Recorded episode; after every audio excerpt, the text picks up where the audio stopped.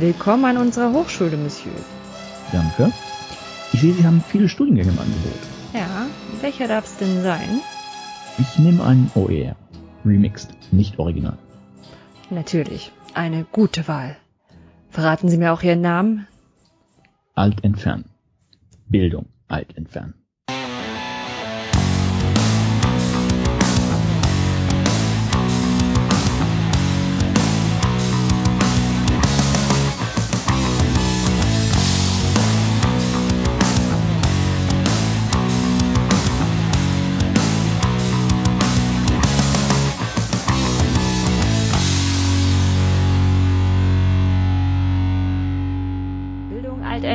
Folge 007 vom 22. August 2018, direkt aus dem Geheimversteck der Bildung. Mit mir heute wieder mit dabei meine Doppelnull Oliver Tacke. You know the name, you know the number. Und ich bin die M der Bildungswelt, Anja Lorenz. Hallo. Hallo von meiner Seite. äh, ja, wir, wir sagen nicht, dass wir es jetzt gerade fünfmal probiert haben oder so. War auch nicht, nicht fünfmal, Wir siebenmal. sind zu lange raus. Ja, Wir, wir sind zu lange raus. Genau. Es ist auch der Druck, der steigt. Oh ja, Druck, der steigt. Gute Überleitung, fangen- ne? Wollen wir Ja, damit super. direkt einsteigen? Ja. Können wir eigentlich machen. ähm, wir wissen gar nicht, was wir sagen sollen. Also wir haben wahrscheinlich haufenweise neue Hörer, äh, weil wir erwähnt worden sind von den beiden Jungs von Mincorrect. Und äh, wir hoffen, ihr habt euch nicht nur die Intros angehört und seid jetzt nicht mehr dabei. Wir hoffen, es sind auch ein paar dabei geblieben, dass wir nicht ganz so blöd sind. Und darum haben wir eigentlich überlegt, wir erzählen nochmal, zumindest ganz kurz, wa- was wir eigentlich so vorhaben in unserem Podcast, falls ihr das nicht in der Nullnummer gehört habt. Ja. Und falls ihr nicht Minkorrekt hört, erstens fetzen die, also hört euch die unbedingt an. Ähm, man könnte jetzt sagen, die sind wie wir, was natürlich Quatsch ist, weil, ähm, weil wir sind eher so wie die. Als wir hier ähm, angefangen haben, das zu machen, also ähm, erstmal so, wir haben so früher, vorm Krieg, ähm. Anfang, bis ja Ende, bis bis Anfang, äh, Ende, äh, Ende letzten Jahres zusammen gearbeitet und dann ist der liebe Olli nach Tromsø gezogen und haben Genau, gesagt, wir brauchen ja so einen Anlass, um mal so regelmäßig miteinander zu reden. Podcast fanden wir immer schon gut und ähm, ja, dann fängt man an und macht erstmal die nach, die gut sind. Genau, und wir haben gesagt, das ist auch gar nicht so schlimm, es ist kein, keine Copycat-Geschichte. Ähm, A haben wir ein anderes Themenfeld und, und B haben wir auch remixed aus diversen anderen Podcasts. Das heißt, ähm, auch den, dem OER-Gedanken, wenn ihr uns hört, wisst ihr auch vielleicht spätestens dann, was es ist. Äh, folgend haben wir gesagt, na gut, wir nehmen hiervon was, wir davon machen, nehmen davon was und machen was Neues draus. Und so ist das entstanden. Und unser Fokus ist eben das Thema Bildung, wo wir hier links und rechts immer ein bisschen gucken. Aber ich glaube, da wollen wir auch nicht von weg. Also es wird jetzt kein Allerwelt-Podcast oder sowas. Nö. Also ich glaube, dass es ist halt immer so besser, besser äh, gut nachgemacht als schlecht selber erfunden. Genau, an dem Punkt arbeiten wir auch noch, aber vielleicht traut sich auch noch keiner zu sagen, ey, ihr seid kacke. Äh, wenn da jemand dabei ist, macht das auch mal, dann kommen wir vielleicht auf den Boden der Tatsachen zurück. Bisher kriegen wir immer nur positives Feedback, bis auf den Ton und ich hoffe, der klappt mal. ja, Ja, das so als Recap. herzlich willkommen, aber also für gerade für diejenigen, die ähm, uns vielleicht schon tatsächlich vorher gehört haben, also die die Download-Zahlen sind in den letzten in der letzten Woche echt in die Höhe geschnellt. Also war weil, weil gut. Min korrekt einmal erwähnt hat, äh, das ist schon krass, was man so als kleiner Anfänger-Podcast mit so gerade mal so sechs Folgen plus nullte Folge ähm, dafür einen Zulauf kriegt, bloß weil weil ich glaube Nikolas war es mal gesagt Ja. hat, horch da mal rein. Also Das war, ganz- war ganz witzig. Also äh, machen wir auch kein Geheimnis draus. Also wir haben in, in jetzt in der letzten Woche, ist ja jetzt eine Woche raus, der die letzte Episode von Mancorrect. Ich glaube, wir haben innerhalb der letzten Woche fast dreimal so viele Downloads gehabt wie im ganzen Monat vorher oder zumindest zusammen mit den Downloads. Also genau. schon ordentlich. Ja, da müssen wir uns jetzt eigentlich nur einen nächsten Podcast aussuchen, den wir nachmachen, wenn wir von denen dann erwähnt werden. Ja, aber wir, wir haben ja auch was Normales vor, nicht nur in, nicht in die Zukunftsgeschichten. Genau. Gucken. Also, was euch vielleicht bekannt vorkommt, wenn ihr Minkorrekt kennt, das sind jetzt, ist jetzt so diese erste Rubrik, die wir haben. Das sind immer Paper, die wir vorstellen, wissenschaftliche Paper aus dem, ja, aus dem Bildungsbereich. Immer so artverwandte Sachen sind dabei. Psychologie, ähm, Soziologie kann dabei sein. Natürlich auch die Informatik, wenn ihr mit reinspielt. Und ich habe ein äh, Paper, mein erstes, und ich habe es Ene Mene Mu getauft. Okay, und ich rede heute darüber, dass auch Schulkinder nur schnellere Pferde wollen. Genau.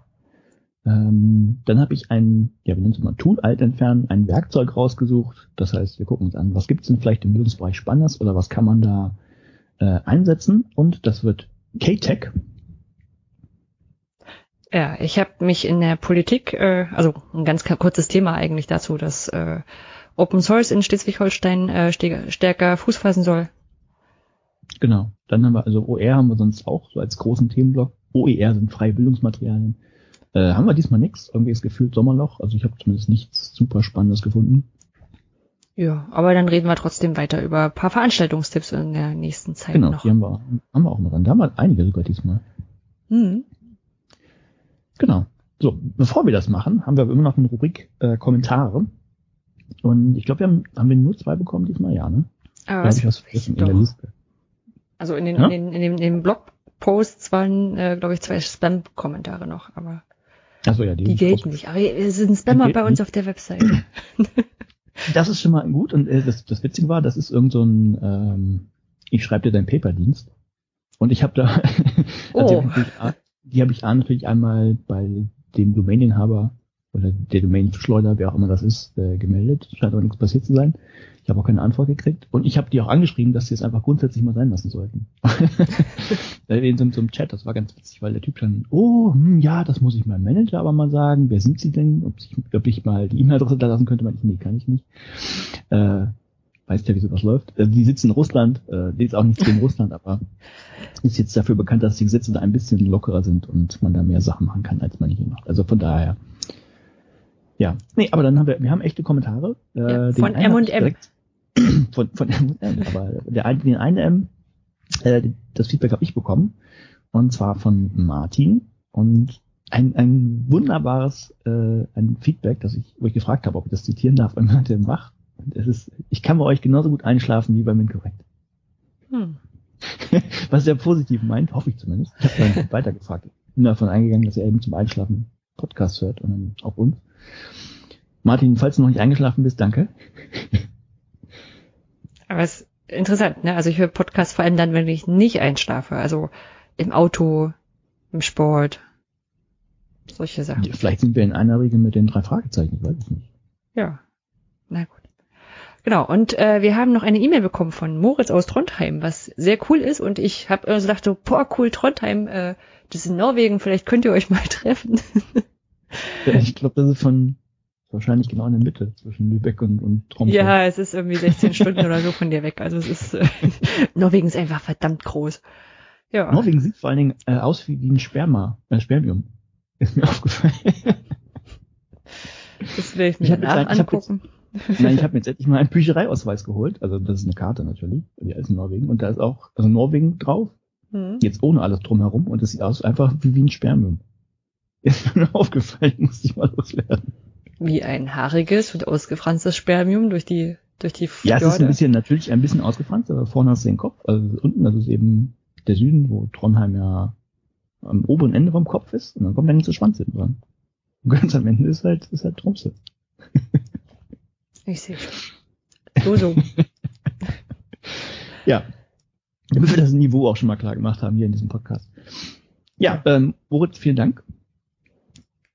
Vielleicht gibt's da auch in nächster Zeit ein bisschen mehr. Also er hat ja durchaus auch gesagt, dass er vielleicht auch ein bisschen was hier mit mitmachen könnte. Vielleicht äh, machen wir das Irgendwie, mal. ja, unterstützen, genau. Äh, wobei uns spontan jetzt nicht so viel eingefallen ist, wobei uns jetzt unterstützen könnte. Denn, Ja, wir können ja eine Technik- Sonderfolge in Norwegen, machen. Norwegen äh, und, und Digitalisierung oder Bildung oder was auch immer. Das könnte tatsächlich gehen, ja. Schauen wir mal. Gucken wir mal, was War auf alle Fälle sehr cool, weil es war, glaube ich, die erste E-Mail, die wir bekommen haben, zumindest von jemandem, den wir nicht, äh, nicht persönlich vorher kannten. Ja, stimmt. Ja. Ja. Sehr cool. Jo, So. was gibt's denn Neues bei dir? Bei mir gibt's Neues. Ähm, was ist passiert? Zum einen hatte ich Besuch da, hier, hier oben im hohen Norden, denn Markus Daimann war bei mir zu Gast. Äh, also ich hatte ich 50% Feierabend wie Open Education bei mir, das ist ein anderer Podcast. Genau, und der, der hat, ähm, ja, eigentlich hat er Urlaub gemacht, hat, der hat sich äh, Tromsø angeguckt, hat aber auch bei, bei Jubel, wo ich arbeite, eben noch einen kurzen Vortrag gehalten, haben wir diskutiert.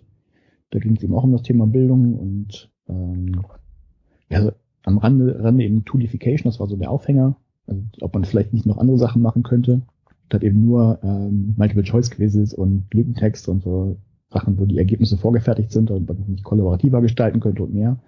Das war super interessant. Nee, war schön. War, ähm, war halt auch mal schön, Besuch hier oben zu haben. Also, wenn ihr mich kennt, ihr könnt mich gerne noch mal besuchen. Ich höre diese Kritik durchaus bisschen raus. nein, nein. Ja. Dafür, dafür war ich ja auch direkt hinterher noch mal in Deutschland. Ja, weil ja, du hast dich ja schon mal an die Temperaturen gewöhnt. Also Markus meinte so, es war verdammt warm bei euch. Also jetzt für norwegische Verhältnisse. Nö, wir hatten so angenehme 24 Grad oder so waren es mhm. jetzt hier. Dafür haben wir jetzt, haben wir jetzt schon wieder einstellige Temperaturen. Also, das geht dann auch schnell. Das geht das vom, vom Frühling quasi kurz über so einen Peak Sommer direkt in den Herbst über. Mhm. Nee, aber ich war, ich war bei, bei der Zeit auch irgendwann mal Urlaub machen müssen und den habe ich, ist irgendwie so kurios, in Deutschland Urlaub zu machen, wenn man das sagt. Äh, aber habe ich gemacht, ich habe eben meine Familie besucht, also vor allen Dingen habe ich mal einen Freund von mir besucht, der hatte Geburtstag und den habe ich überrascht. Das war sehr lustig. Der wusste von nix. Äh, seine Frau war natürlich eingeweiht, aber äh, damit ich wusste, wo sie denn sind an seinem Geburtstag. Und das war ganz witzig. Dann bin ich da aufgeschlagen und er hat sich gefreut.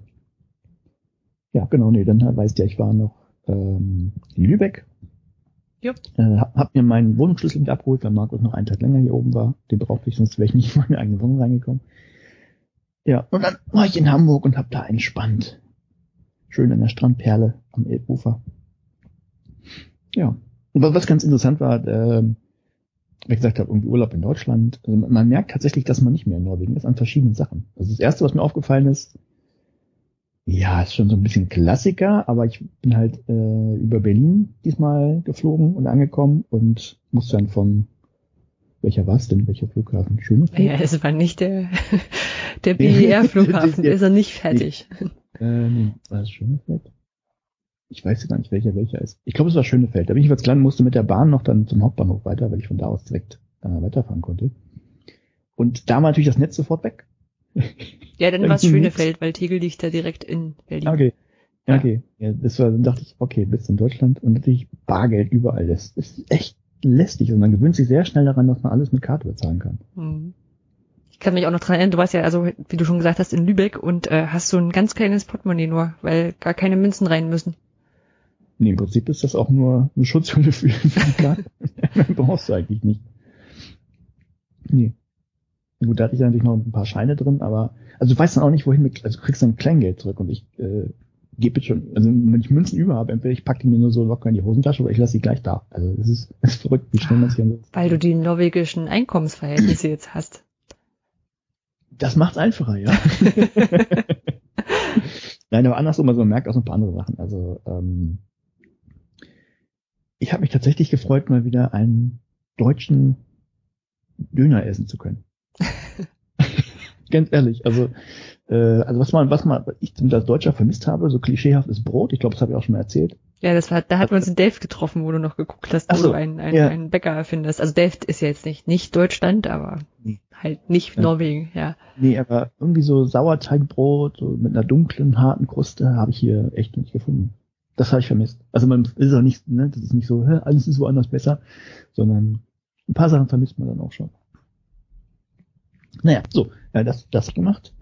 Ähm, zwischendurch hatte ich nur ein Erlebnis, was ich hatte. Ich wollte ähm, mal wieder Rocky gucken und ich habe den in, in meiner alten Wohnung noch in Hamburg tatsächlich auf Blu-ray, wäre so kein Problem gewesen, hatte ich hier nicht, aber dachte ich mir, naja gut, äh, bist ja reicher Norweger, kannst ja auch mal so einen Film leihen und wollte es über Google machen, weil ich da halt ähm, eh, gerade dieses äh, Google Premium ausprobiert hatte für drei Monate, weil es nichts kostet.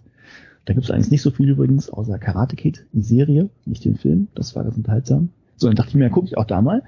Und dann wollte ich, habe ich natürlich nicht weiter geguckt, ich habe mir das da quasi ausgeliehen und äh, habe den Film angemacht und dann war der auf Deutsch, was ich natürlich hasse, weil ich Filme gerne im Originalton gucke. Und ich konnte aber den, die Sprache nicht ändern was mich erstmal irritiert hat. Und dann habe ich gedacht, ja, okay, hm, äh, vielleicht irgendwas in den Einstellungen. Ich habe alle Einstellungen auf Englisch umgestellt, habe rumprobiert.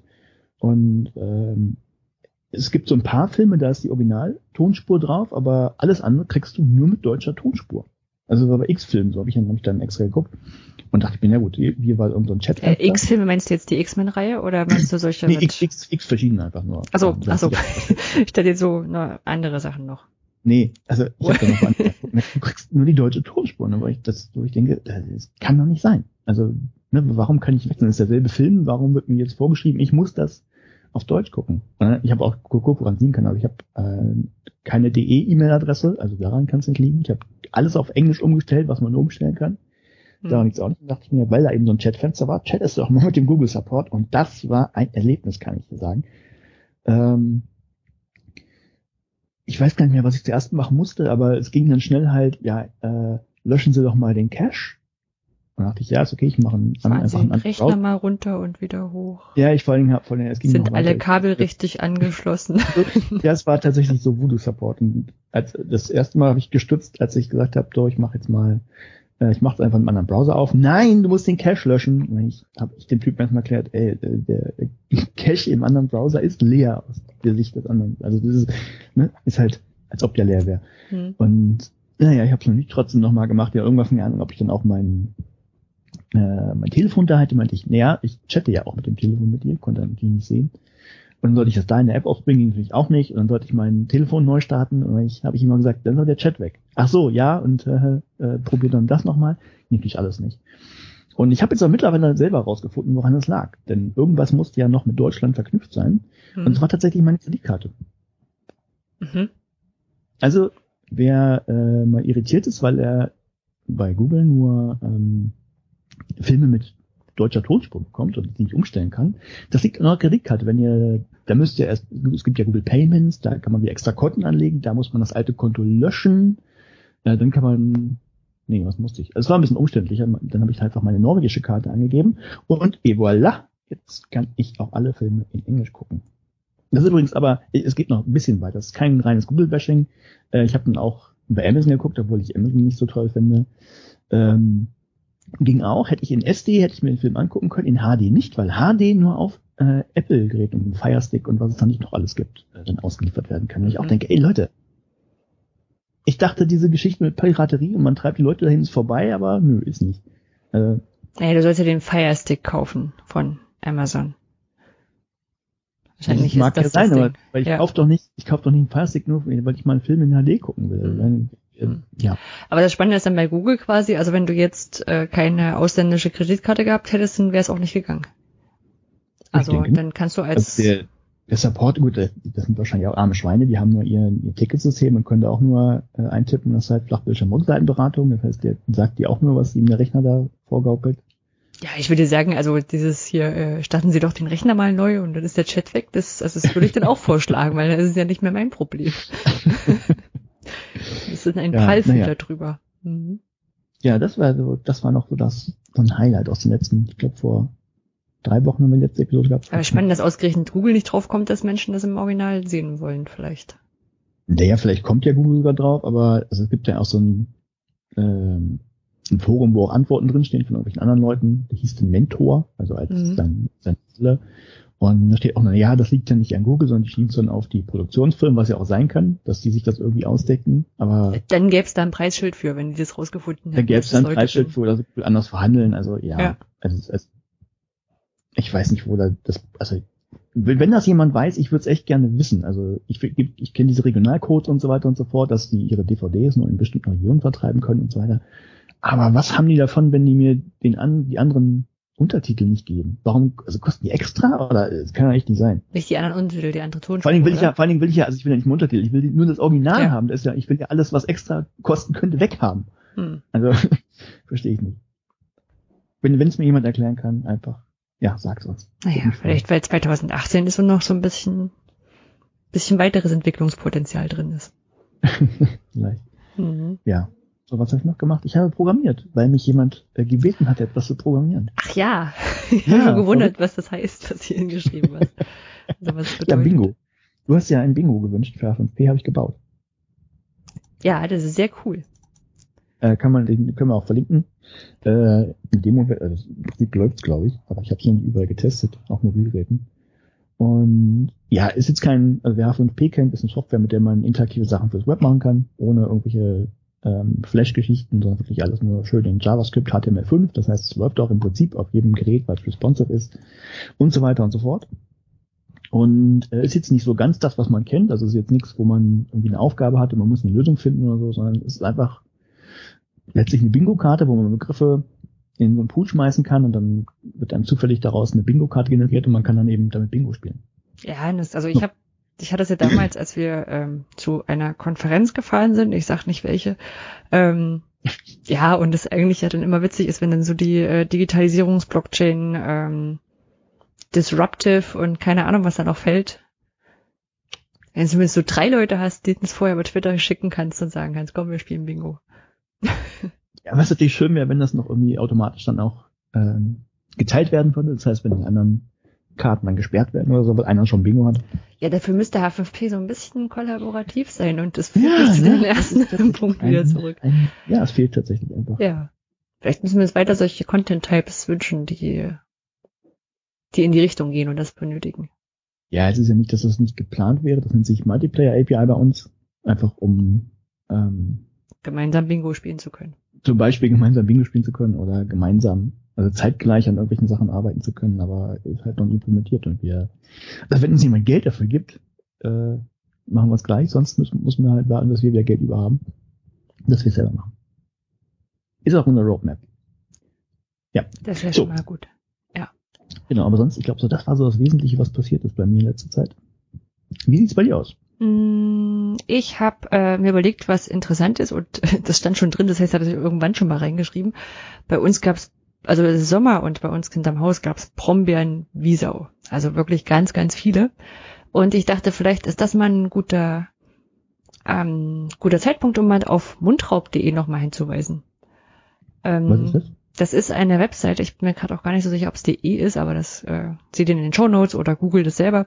Es ist eine Webseite, da ist eine, eine Karte drunter, ich meine, es ist eine OpenStreetMap-Karte und da sind ähm, Büsche, Bäume, Pflanzen eingezeichnet, ähm, die so halt in der freien Wildnis rumstehen und wo man sich halt dann Äpfel pflücken kann oder äh, mhm. Nüsse oder eben Brombeeren, die halt irgendwo wachsen, wo man einfach nur hinfahren muss und die pflücken. Und äh, Bärlauch ist dann auch immer so zeitlicher noch, äh, ähm, also steht dann auch drin. Ich verstehe.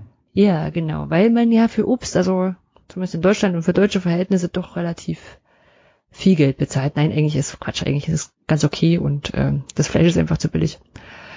Ja. Nö, und äh, von daher, wir haben hier kiloweise Brombeeren gepflückt. Auf mundraub.de kann man gucken, wo man die noch pflücken kann, wobei es jetzt langsam dem, dem Ende zugeht. Ähm, kann, kann, man auch gleich markieren, dass jetzt gerade der Bestand alle ist? Das würde ich mir wünschen. Also auch so ein, ich weiß gar nicht, so ein, so, ein, so ein Ticker, sowas wie, es ist jetzt ähm, Zeit für Bärlauch oder so, oder die Nüsse werden reif. Oh ja, das ja, stimmt, das wäre auch gut. Mhm. Aber wahrscheinlich gibt's dafür auch einen Service, der ist dann äh, anders und. Ja gut, auch wenn es nur, wenn's nur eine, quasi eine Ebene auf einer bestehenden Karte ist, wird es wahrscheinlich schwierig, ja. das dynamisch Und es, es schadet auch nicht, wenn man mal selber einfach gucken geht. nachher, nachher brauchen die einen Beipackzettel wieder und dann gibt's irgendwelche Haftungssachen und dann ist man dafür haftbar, weil es doch noch nicht reif war und dann irgendwie der Magen fast. Ja. Ja, ja. Ja, ansonsten, genau, hatten wir in der Zeit, wo wir nicht gepodcastet haben, ähm, gab es ja diese Mondfinsternis und den Supermars. Nee, hier ja. nicht äh, ah, in Deutschland gab es die Mondfinsternis und den Supermars. ähm, ich nehme an, da du diversen deutschen Twitter-Accounts und so noch folgst, hast das trotzdem ein bisschen mitbekommen. Ist, ähm, ja, ich weiß. Äh, ja, es war, es war sogar, glaube ich, derselbe Tag, als ich meine meinen Filmdebakel hatte. Weil noch jemand auf Twitter fragte, ob ich Blutmond oder so einen Film ausleihen wollte, meinte ich, nee. Also es gab, äh, ja, es gab eine Mondfinsternis, das ist so, so Mittel, ähm, mittelspannend, weil es passiert, glaube ich, so alle halbe Jahre, ne, dass eine totale Mundfinsternis äh, in ähm, ähm, Deutschland ja. ist. Oder also das ist, ist, ist nicht so selten, das kann man sich paar Mal angucken. Ähm, aber dazu gab es halt noch den Supermars. Ähm, das heißt, der Mars ist jetzt sehr weit, sehr nah dran. Und man kann ihn, ähm, man kann quasi mit dem bloßen Auge erkennen, dass er rot ist. Mhm. Also das äh, ist auch tatsächlich noch so, das ist jetzt auch, äh, also jetzt am Wochenende ich wieder äh, war ich, war ich abends draußen und habe gedacht, boah, der sieht voll rot aus. Also es ist jetzt auch noch so. Das, und ich fand spannend, dass diese, Dis, äh, diese Konstellation, also dass der Mond, äh, äh, dass es Mondfinsternis gibt und der Supermars, äh, also dass der, der, der Mars so erkennbar ist, die gibt es erst in 105.000 Jahren wieder. Hm. Ich weiß nicht, ob es dann noch Menschen noch gibt, die das angucken können. Naja, vermutlich nicht. Man weiß es nicht. Ja, Mond und Mars wird es noch geben. Ah, ja, weiß auch nicht. Ich glaube, 505.000 Jahre sind trotzdem relativ wenig in astronomischen Zeiteinheiten. Ja, in dem Maßstab, ja. Ja. Genau, und da war ich, äh, da waren wir auf so einem, ähm, an so einem Wanderweg. Ähm, das hatte die Sternwarte Lübeck, ähm, also organisiert. Die haben gesagt, wir sind dort äh, mit vielen ähm, Teleskopen und das war sehr cool. Also weil dort äh, sehr viele Menschen waren, die äh, sich dort eingefunden hatten, nur um das anzugucken und äh, dann ein bisschen mit den Leuten von der Sternwarte zu quatschen. Das war ja aber auch also bundesweit irgendwie ein Riesenspektakel. Ja, ja, ja. Aber es waren so, also der, der Mensch von der Sternwarte hat auf 500 Leute getippt. Mhm. Was nicht Okay. schlecht war. Es war nur diese eine Stelle. Nee, es waren nee, nicht ganz viele. Ja, Ja. Nö, das war, war schon sehr cool. Wobei die Sternwarte Lübeck aktuell kein Gebäude hat, also keinen Raum, wo sie unterkommen. Wo, wo sitzen die überhaupt? die waren, äh, die sitzen gerade nirgendwo, weil die waren in einer Schule, die abgerissen wurde. Ah, Und jetzt haben sie aber wohl wieder eine Chance, in eine neue Schule, die gerade gebaut wird, zu kommen. okay. Ja, ich habe sie auch gefragt, was braucht man so als Sternwarte? Und dann hat sie gemeint, naja, sie haben so ein, schon so ein größeres, so eine Kuppel, so ein, so ein, so ein, äh, so ein Teleskop, was man auch wirklich gut rausgucken kann. Und also es ist nicht so, dass man einfach nur sagen müsste, Coworking Space und dort reingemietet und gut ist. Nee. Ja. Ja. Und, aber fand ich, fand ich ganz spannend. So auch so als, äh, wir hatten ja in einer Folge mal die dritten Orte, also so Orte, in denen man lernen kann, was aber nicht so zu Mhm. den klassischen Bildungsorten gehört. Da gehören Standorten auf alle Fälle auch dazu. Ja. Ja, dann habe ich äh, mein Raspberry Pi Projekt noch verblockt. Äh, Sage ich jetzt, damit ich den Link mal in die Shownotes packen kann. ähm, also ich hatte ja mit äh, so, einem- so einem Aufsatz, äh, falls jemand sagen kann, wie das heißt, P-Head oder Fett oder so ähnlich. Also es schreibt sich P-H-A-T. Ähm, wo so Blink-LEDs waren, da habe ich einen Text drüber laufen lassen. Und das war so mein erstes Raspberry Pi Projekt, was ich so gemacht habe. Und da, ähm, naja, man irgendwie beruflich bisschen geschädigt ist, habe ich das als Video aufgenommen und erklärt dort, wie das geht. Steht alles im Internet drin, halt nur nicht an einer Stelle. Jetzt steht es an einer Stelle in meinem Video. Also. Ja.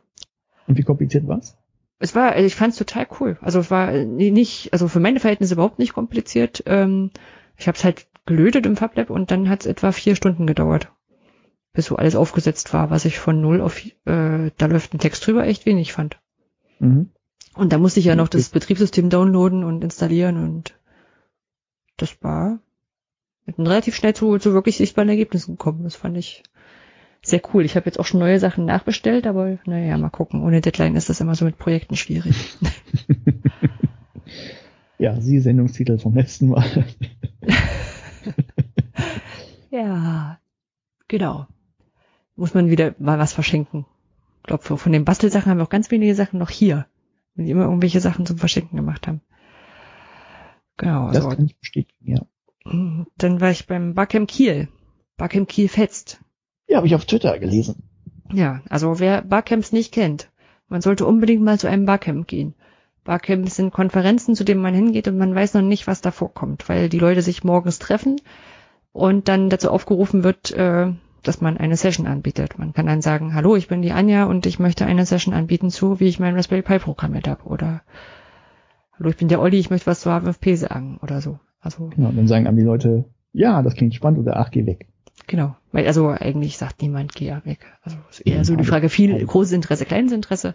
Ja, Und so genau. kommen dann ähm, sehr, sehr viele verschiedene ähm, Themen zusammen. Und bei einem klassischen Barcamp, also was wirklich nur Barcamp heißt, ähm, ist es wirklich komplett themenoffen. Also dort war auch wieder also sämtliche Technik-Themen äh, und äh, aber auch ähm, Psychologie und äh, schlechte Werbung. Der Karl Hackenberg, der macht immer, das ist der so, so Fotograf, der fotografiert Essen. Mhm. Ähm, so für, Von für Kataloge. schon erzählt. Äh, genau, also der ist, der ist echt cool. Da war ich auch schon schon vorher auf einer auf einer Session von ihm und ähm, er hat also er hat auch so mal erklärt, dass also er ist Fotograf für Essen und für nichts anderes und also das, da, da spezialisieren sich offenbar Leute drauf. Ist total cool auch was er macht. Also es ist ja und ich habe dann gedacht, ich erzähle hier mal von dem Imposter-Syndrom, was ich in einer Session ähm, kennengelernt habe, was eine, ähm, was die Anja vom Barcamp Kiel, also jedes Bar, gute Barcamp hat eine Anja offenbar, äh, die hat das gemacht und sie organisiert, äh, sie kennt Ba- Barcamp seit zehn Jahren, geht da hin und organisiert das Barcamp Kiel, glaube ich, seit neun oder acht Jahren und hat noch nie eine Session gehalten. Oh, okay. Und hat äh, gesagt, das hätte mit dem Imposter-Syndrom zu tun. Und dann habe ich gedacht, okay, geh mal hin, guck dir es an. Und das ist ein, ähm, das ist quasi ein, also ein Hochstapler-Phänomen. Dass man selber sagt, ich kann das doch gar nicht oder ich kann da keinen Vortrag dazu machen, ich bin doch gar kein, dann merken doch die Leute, dass ich gar keine Ahnung habe. Oder ich weiß es doch gar nicht richtig. Mir, äh, ist mir, mir ist es bekannt. Ich, äh, ich, ich war mir ziemlich sicher, dass äh, du so ein Typ bist. Also auch mit äh, Ja, so, so ein Selbstzweifler. Also so Ja, kannst das, ist, das Hm? ist tatsächlich unter, unter Softwareentwicklern wohl relativ verbreitet. Also es gibt in, ähm, oh, wie heißt der, der Twitter-Account? DevOrg? Nee, ich weiß es gar nicht. Also da, da liest man das immer wieder, ähm, du findest es auch bei Udacity in, in den Kursen tatsächlich, die, die gehen immer noch ein bisschen über das hinaus, über das Fachliche. Äh, da findest du auch äh, diverse Videos noch zum Thema Imposter-Syndrom. Also das ist, Mhm. Ja. Ja. also fand ich, fand ich spannend, auch so von den, ähm, also es ist eigentlich kein Syndrom, hat sie gemeint, ähm, sondern eher so ein Phänomen, was so jeden mal treffen kann. Oder mal stärker trifft und mal weniger stark.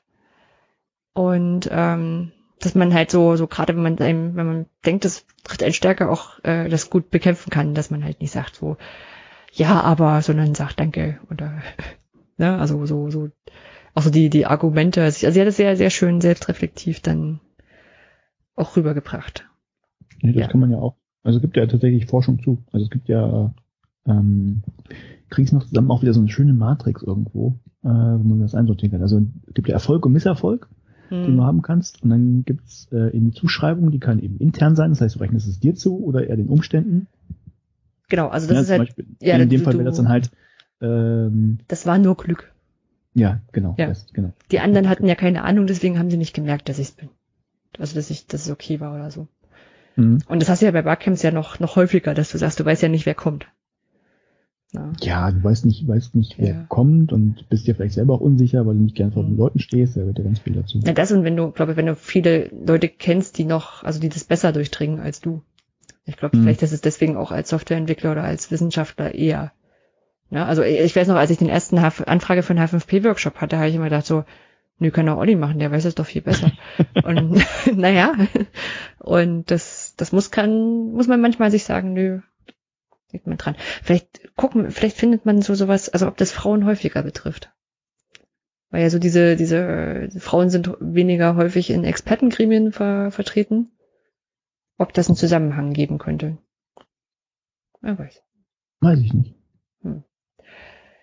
Ja, dann äh, noch ein kurzer Hinweis zu einer Session, die hieß Mythos Lehrermangel. Äh, die hat äh, Kai Obermüller gehalten und wir haben auch schon mal über dieses Problem oder dieses Thema gesprochen. Deswegen ähm, will ich dann bloß mal noch ein Link in die Shownotes setzen, weil wir jetzt schöne Diagramme und Tabellen dazu sehen können, ähm, dass Menschen, ähm, die auf einen Referendariatsplatz warten, nicht eingestellt werden, obwohl überall von Lehrermangel gesprochen wird und davon, dass man den Lehrerberuf doch attraktiver machen müsste, weil den keiner machen will. Genau, und dazu gibt's ja auch so, jetzt kann, können wir auf einen anderen Podcast verweisen. Ach auf, ja, auf, äh, auf Anruf an. Äh, acht Minuten in dem Fall. Hm, So um, um die acht Minuten, acht bis neun Minuten.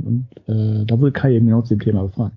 ja genau, also er, ähm, das, das ist Ding, Ja, also er ist, ja. er ist wieder abgelehnt worden. Ja, also er wartet jetzt das dritte Jahr schon äh, in Schleswig-Holstein. Für Mecklenburg-Vorpommern gibt's glaube ich, noch einen Einstellungstermin dieses Jahr. Und ja, das, ähm, das Ganze äh, geht dann in dem Ventil auf, dass man überfragt den Staat noch eine Anfrage stellt. Mhm. Da bin ich gespannt drauf. Ja, ich auch. genau, und was gleichzeitig mit dem Barcamp Kiel war, war die Anmeldung für das Barcamp Lübeck ist gestattet. Ja, Ja, da bin ich, im Orga da bin ich im Orga-Team, weil jedes gute Team Barcamp eine Anja hat. Genau, ähm, da ähm, das findet im, am 30. November und am 1. Dezember statt und wer hier in Lübeck ist oder hier mal herkommen möchte, da ist also um die Zeit ist auch hier ein schöner Weihnachtsmarkt, die bauen die extra auf, wenn äh, das Barcamp Lübeck stattfindet. Und ja, das ist äh, cool, macht Spaß und wer noch nie auf einem Barcamp wäre, das wäre eine Gelegenheit. Ansonsten gibt's auch die Barcamp-Liste, wo fast alle Barcamps drauf sind und auch Spezialbarcamps. Also es gibt ähm, spezielle Barcamps zu Extra-Themen. Zum Beispiel EduCamp zu Also Bildungsthemen. Ja, Ja, bitte, das ich hatte alles Politcamp und Readycamp und was ich mir alles ja. Grillcamp. Grill, oh, das ist auch gut. Das habe ich leider verpasst. ich glaube, das war auch mit, äh, mit Anmeldegebühren. Also nicht jedes Barcamp hat eine Anmeldegebühr, aber das, das schon. Ja, eine schöne, schöne Idee. Grillcamp, ja. Ja. Ich weiß noch nicht, ob man da Sachen mitbringen muss. Ja. Genau. Ansonsten äh, war bei uns der Ministerpräsident Daniel Günther zu Besuch, mhm. also der Ministerpräsident vom Land Schleswig-Holstein, und ich durfte ihm erklären, ähm, wie das mit dieser freien Bildung und dem MOOC so funktioniert. Hast du das verstanden? Ich glaube schon. Also ähm, die Rückfragen waren geeignet. Äh, ich hatte ihn aber, also er war jetzt zehn Minuten in meinem Büro. Das ja, okay. okay. weiß ich nicht mit allen Konsequenzen, aber ich glaube schon, dass er das ganz gut gemacht hat und so alles Feedback von sämtlichen Seiten war ganz, war echt positiv. Ja, aber war auch, muss auch sagen, äh, ich glaube, es ist auch kein Geheimnis, es ist schon ein ganz schöner Aufriss, der so, so links und rechts davon gemacht wird. Na, also so mit äh, den, den Personenschützern, die dann mitkommen und auch so die, die Menge an, an Vorbereitungen und was da vorher abgefragt wird. Und ich glaube, vorher waren auch Leute bei uns, um sich das anzugucken, dass dann Echt? Nicht um wow. die Ecke jemand stand, stehen Also, also es, war, es waren zumindest vorher schon welche da, die sich äh, die Lage angeschaut haben. Ähm, ich fand jetzt, also es ist nicht so dolle überraschend, weil ich war ja auch schon mal ähm, im Rahmen von so einer Jugend, äh, so einem Jugendprojekt bei einem Schloss Schlottenburg beim, beim damals Bundespräsidenten Gauck. Also das geht schon noch, noch eine Etage höher, aber es ist, naja, ah hm. ist schon spannend, sowas mal zu sehen. Aber wie gesagt, er war, er war ganz sympathisch und ich kann ja mal so sagen, wenn ich von aus der schwarzen politischen Ecke jemand da haben wollte, ist er jetzt der, den ich am wenigsten schlimm finde. Was hast du denn gegen Markus Söder? Ach, nix Effektives. Ah, ich habe äh, diese, dieser Running Gag ging bei uns auch durchs Büro, dass als nächstes Markus Söder kommt und ich nehme dann Vorschläge entgegen, was was wir denn so machen. Ich, ich dachte so an die an die Glaswand schreiben so Asyltouristen welcome oder so. ja. Oh, Genau, ansonsten haben wir den, den Projektträger unseres, eines unserer Projekte von Projekt PMUX 2, also Professional MOOCs, äh, mhm. Bericht erstattet, was wir so im ersten, ähm, naja, so bisschen mehr als ein halbes Jahr mit dem Geld gemacht haben, was wir da gekriegt haben. Ähm, was sehr. Welche Kurse sind da jetzt drin? Wir haben den Kurs, ähm, also ich denke, ich kann drüber sprechen, ist überhaupt kein Geheimnis. Ähm, digitale Selbstverteidigung ist der Arbeitstitel. Aha. Also so geht so um, also schon so, so Netzwerksicherheit, aber eher so auf persönlicher Ebene. Ne? Was kann ich machen? Also mhm. das Einfachste, lass deinen Rechner nicht im Zug stehen, ohne den zu sperren wenigstens und so. Ja. Na, also sowas. In Richtung Medienkompetenz wird es was geben, auch äh, für Studierende beziehungsweise für Menschen, die an die Hochschule kommen. Also das Projekt adressiert ja vor allem Berufstätige, die so vielleicht auch überlegen, auch mal das an der Hochschule wieder zu machen. Ähm, dann haben wir Ach ja, jetzt hat man ein erstes Gespräch auch in Richtung ähm, Recht im Vertrieb. Mhm. Also es ist immer so, es klingt immer so nach unspannenden Themen an vieler Stelle, aber mir hat auch äh, Kosten- und Leistungsrechnungsmuck aus dem letzten Projekt total Spaß gemacht. Ähm, ja, und es gibt noch so ein paar Sachen, die in der, wo die Gespräche angefangen haben, wo wir aber noch ja. keine ja, cool. Rückmeldung hast. Sowieso, so wie Darknet, sowieso also für, für die Hörerinnen und Hörer zum Hintergrund, ich, habe äh, auch in Lübeck gearbeitet und ich kenne auch das erste Projekt. Das ja. ein. Ja, Frage. Ja. Genau. Aber es geht dann ja auch darum, so ein paar, also nicht, nicht so ein paar, sondern einige, viele Fragestellungen ringsrum zu klären. Also müssen die, äh, wie lang müssen die Kurse sein? Also wir denken ja immer so aus der Studiengangslogik und das soll dann halt ein Semester abdecken, damit wir das auch später anrechnen können. Und jetzt sagen wir eigentlich, naja, aber wäre ganz gut, wenn sie kürzer wären. Was müssen wir da machen? Zum Beispiel mehrere Kurse zu einem Thema anbieten. Naja, also sowas in der Richtung. Mhm. Ja.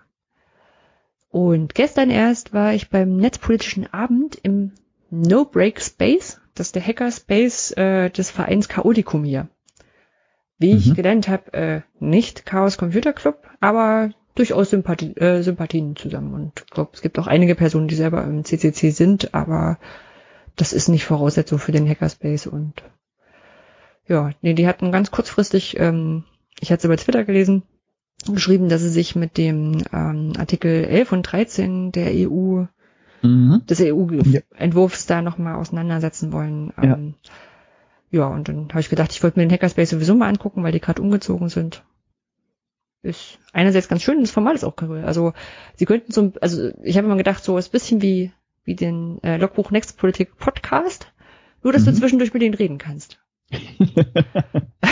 also ähm, es war auch wohl der erste netzpolitische Abend, sie haben es einen Testballon auch genannt. Ähm, und sie meinten hinterher so, eigentlich hätten sie es gerne noch fast ein bisschen mehr frontaler gemacht, weil sie so, ich glaube, so ein bisschen auch vortragen und, und Sessions vorbereiten für den Kongress und so üben wollten. Mhm. Ähm, wobei ich aber fand, das war, war nicht nötig, weil das ist ja gerade der Vorteil davon, wenn ich vorbeikomme. Also für, für frontal können sie tatsächlich einen Podcast aufnehmen. Ja, oder auch begleitend. Also das hindert euch daran, ähm, daraus einen Podcast zu machen oder das auf Video aufzunehmen, dann zu verbreiten. Mm, also so wie es gestern lief, wäre das nicht gut gewesen, weil ähm, dann doch viele Diskussionen im, im Publikum dann weitergeführt wurden. Es waren vielleicht so, naja, vielleicht um die 20 Leute da, okay. was nicht so wahnsinnig viel ist, wenn die sich so im Raum verteilen. Ähm, ja, und von daher, das wäre jetzt dann nicht gut als Podcast aufnehmbar gewesen. Nee, das ist wahr, ja. Ja. So. Schön. Genau, und dann sind wir bei heute angekommen. Dann sind wir bei heute. Dann können wir jetzt mal ins Thema einsteigen. Genau, dann erzähl mal Inemenemu. Ich freue mich auf mein Thema Inemenemu, äh, weil ich mich da, ich jetzt fast gesagt, endlich mal auskenne. ich dachte, wir ähm, machen das, um Sachen zu lesen, wo wir uns nicht auskennen. Nee, ich, äh, ich, ich persönlich benutze es ja häufig auch, um jetzt nicht in dem Fall dummerweise nicht, äh, einfach um mir ein bisschen was aus der Wissenschaftswelt noch drauf zu schaufeln, weil es ja manchmal nicht doof ist, auch da als äh, normal Angestellter irgendwo weiterzulesen und gucken, was ist denn da gerade aktuell, um Sachen mitzunehmen. Ist jetzt bei dem Thema nicht so. Okay. Ähm, werden wir aber gleich merken. Also, fange ich doch einfach mal an. Ich brauche jetzt einen schönen Einstieg, den ich mir nicht überlegt. Ähm, also das Thema heißt Ene Mene Mu und äh, es geht einfach tatsächlich um das Thema Studienabbruch, das habe ich ja so genannt, also in den EU raus bist du.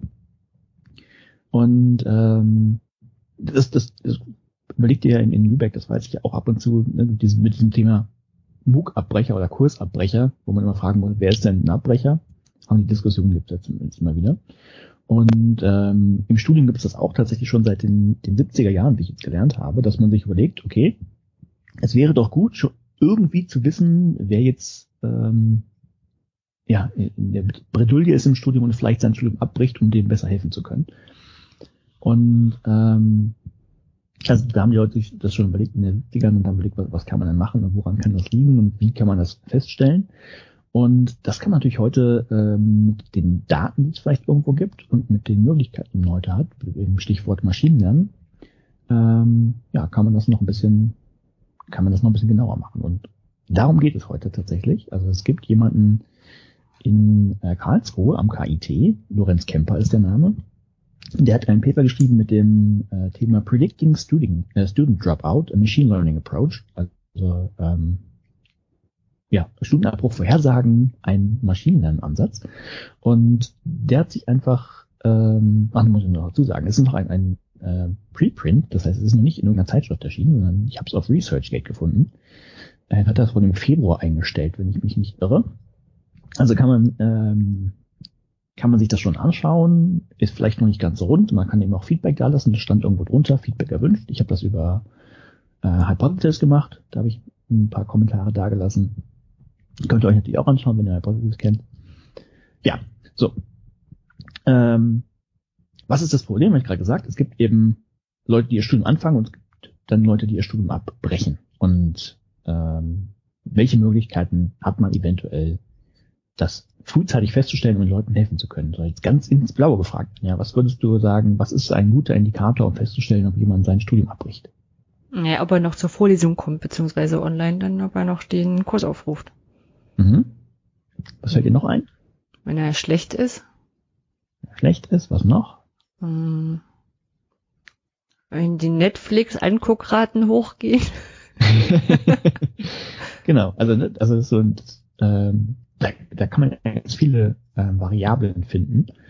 Und ähm, da können ja noch andere Sachen dazu kommen, ne? welche Schulnoten er vielleicht hatte oder ähm, an welchen Themen er interessiert ist. Das müssen ja nicht nur Zahlenwerte sein, das können ja auch so nominale Sachen sein. Da gibt es eben ganz viele Sachen und da wird es einfach schwer äh, für so einen Menschen, wenn er einfach nur auf, auf äh, Daten drauf guckt, zu sagen, ähm, ja, daran liegt das und das ist der ausschlaggebende Punkt und wenn das der Fall ist, dann äh, müssen wir den vielleicht mal ansprechen. Und das hat ähm, Lorenz Kemper das gemacht, der hat sich so ähm, ein paar Sachen überlegt. Ähm, aber bevor ich das mache, wollte ich zumindest ganz kurz auf dieses Thema Maschinenlernen eingehen. Ich nenne es immer nicht künstliche Intelligenz, weil da eigentlich keine Intelligenz dahinter ist, sondern es ist eigentlich nur elaborierte Statistik. Und äh, das ist eigentlich ein, ein riesenweites Feld mit verschiedenen ähm, äh, Bereichen und was man da machen kann. Und das kann ich jetzt natürlich nicht ganz abdecken. Aber zum Glück ähm, komme ich auch gleich noch drauf, hat Lorenz das ziemlich einfach gehalten. Ähm, das heißt, ich kann im Wesentlichen, glaube ich, das erklären, was er gemacht hat. Man versteht es hinterher auch. Das probiere ich mal. Ähm, stellen wir uns einfach mal vor, du hast das Problem, du willst wissen, ob Tag oder Nacht ist. Ja. Kannst du dir vorstellen. Ja. Tag, Nacht und äh, jetzt, um es einfach, einfach zu machen, ist ein, äh, bisschen vereinfacht, aber sagen wir mal, das kann man dann halt, äh, ich weiß nicht, so offiziell so, anhand äh, der Uhrzeit von Sonnenaufgang und Sonnenuntergang machen. Also mhm. wenn Sonnenuntergang war, bupp, haben wir Nacht, wenn Sonnenaufgang war, haben wir Tag. So. Und ähm, im Prinzip ist das sowas, man nennt das Klassifizierung, weil man ganz viele Schubladen hat, wo man einsortiert. Also in dem Fall sind das zwei Sachen, Tag und Nacht. Ne, könnte man noch mehr Sachen sein, irgendwie klein, mittel, groß oder was auch immer man noch so ein paar Schubladen draufschreiben kann. Ähm, und darum geht es. Das heißt, wir, also was dieser Maschinenlernalgorithmus, also oh, Algorithmus darf ich ja nicht sagen. Also dieses ist ein schwieriges Wort, habe ich gelernt. Äh, ein, ein, dieses Vorgehen, das irgendwelche Sachen ausrechnet, ähm, der kriegt einfach eben diese Daten. In dem Fall, jetzt habe ich gerade schon gesagt, wir, wir machen so eine Uhrzeit fest und der soll dann ähm, ja, soll mir dann sagen, ist jetzt Tag oder ist jetzt Nacht? Das ist jetzt ein super einfaches Modell, da braucht man eigentlich keine Maschine lernen. Das ist jetzt in dem Fall Quatsch. Aber durchspielen, wie das in diesem Fall funktionieren würde. Also äh, wir als Menschen wissen ja schon, wann Tag ist oder Nacht ist. Also wir können jetzt eine Tabelle aufstellen, zum Beispiel mit den Uhrzeiten und sagen, äh, was weiß ich, 6 Uhr Nacht, 6 Uhr 10 Nacht, 6 Uhr 15 Tag und dann geht es weiter Tag, Tag, Tag, Tag, Tag, Tag, Tag, bis irgendwann die Nacht kommt. Und äh, das könnte ich jetzt irgendwie, natürlich viel, das sowas könnte ich jetzt in eine Formel umbasteln und dem Computer direkt geben. Machen wir aber in dem Fall nicht, sondern benutzen was das nennt sich ähm, Supervised Learning oder überwachtes Lernen. Das funktioniert im Prinzip nichts weiter. Der hat kein Modell, keine so was ein Grundgerüst. Ähm, du kannst dem Computer jetzt im Prinzip sagen, okay, ich gebe, es ist jetzt 6 Uhr, ist jetzt Tag oder Nacht und das ist am Anfang dann zum Beispiel zufällig und er sagt irgendwas und sagst du, ja, das war richtig, ja, das war richtig und dann äh, sagst du eine andere Uhrzeit und dann sagt er wieder was und sagst du, okay, diesmal war es falsch. So, das machst du einmal durch und hat der Computer gemerkt, okay, so ein paar Sachen habe ich ja schon geschätzt, das war richtig, das war falsch und er versucht ähm, eben das Modell hatte, ein bisschen zu verbessern. Und dann spielt man das nochmal und nochmal und nochmal und ähm, am Ende kann dir halt der Computer sagen, ähm, ob Tag ist oder Nacht ist, nur weil du ihm die Uhrzeit gegeben hast. Ne? Also es gibt da ist jetzt keine Formel, die man sich selber ausgedacht hat, an der man das abrechnen könnte. Ist keine feste Tabelle, sondern das ist einfach was, was diffuses und der Computer hat das dann im Häkchen gelernt. So, wird natürlich ähm, ein bisschen komplizierter oder recht schnell komplizierter, weil Tag und Nacht ja schon von, die Position auf der Erde, also hier oben im Norden ist gerade äh, viel mehr Tag als Nacht, obwohl es auch schon ein bisschen dunkler wird. Das davon kann das abhängen. Es kann natürlich auch von, äh, vom Tag im Jahr abhängen. Also, ne, die äh, Sonnenaufgänge und Sonnenuntergänge verschieben sich ja auch im Laufe des Tages. Also wird dann ein bisschen komplexer. Ähm, das ist das eine. Das andere wird natürlich auch noch komplizierter, weil da in der Regel nicht vollständig sind. Also bei Uhrzeiten wäre es noch einfach. Da kannst du ja, ja es gibt nun stimmt jetzt auch nicht ganz, aber es gibt eine begrenzte Anzahl von Uhrzeiten und die kannst du alle angeben und dann kannst du es durchspielen. Das geht nicht immer oder man, vielleicht hat man die auch einfach nicht. Das heißt, man hat Lücken in den Datensätzen, dann wird es für Menschen noch schwieriger, da was rauszuziehen, müsste man auch schon. Ähm, manchmal sind die Daten ja auch unscharf, also vielleicht ist es, vielleicht kommt ja irgendwann auf die Idee, wir bräuchten auch noch Morgen und Zwielicht und äh, irgendwelche anderen Geschichten dazwischen und dann wird es halt so komplex, also da kommt auch ein Mensch mit drauf gucken und selbst äh, nicht mehr drauf. Und dann braucht man andere Sachen. Also wir haben im Prinzip dieses, ähm, dieses Vorgehen, du hast ähm, eine Variable, in dem Fall Uhrzeit, oder mehrere Variablen und hast eine Liste von mal, Trainingsdaten, wo du schon weißt, okay, das ist ein, in dem Fall ist es Nacht oder du kannst es den Schubladen dann zusortieren. So was haben wir. So, das kann also der Computer. Und genau das gleiche hat äh, Lorenz benutzt. Ähm, der hat nämlich äh, vom äh, KIT, vom Karlsruhe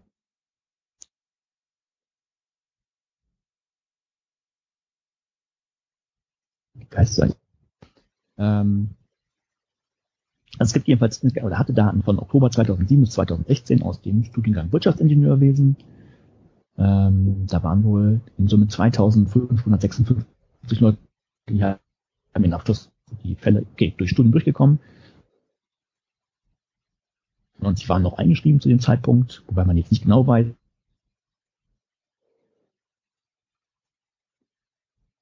Du, ich habe gerade ganz lange Aussätze. Äh, ganz lange Aussätze?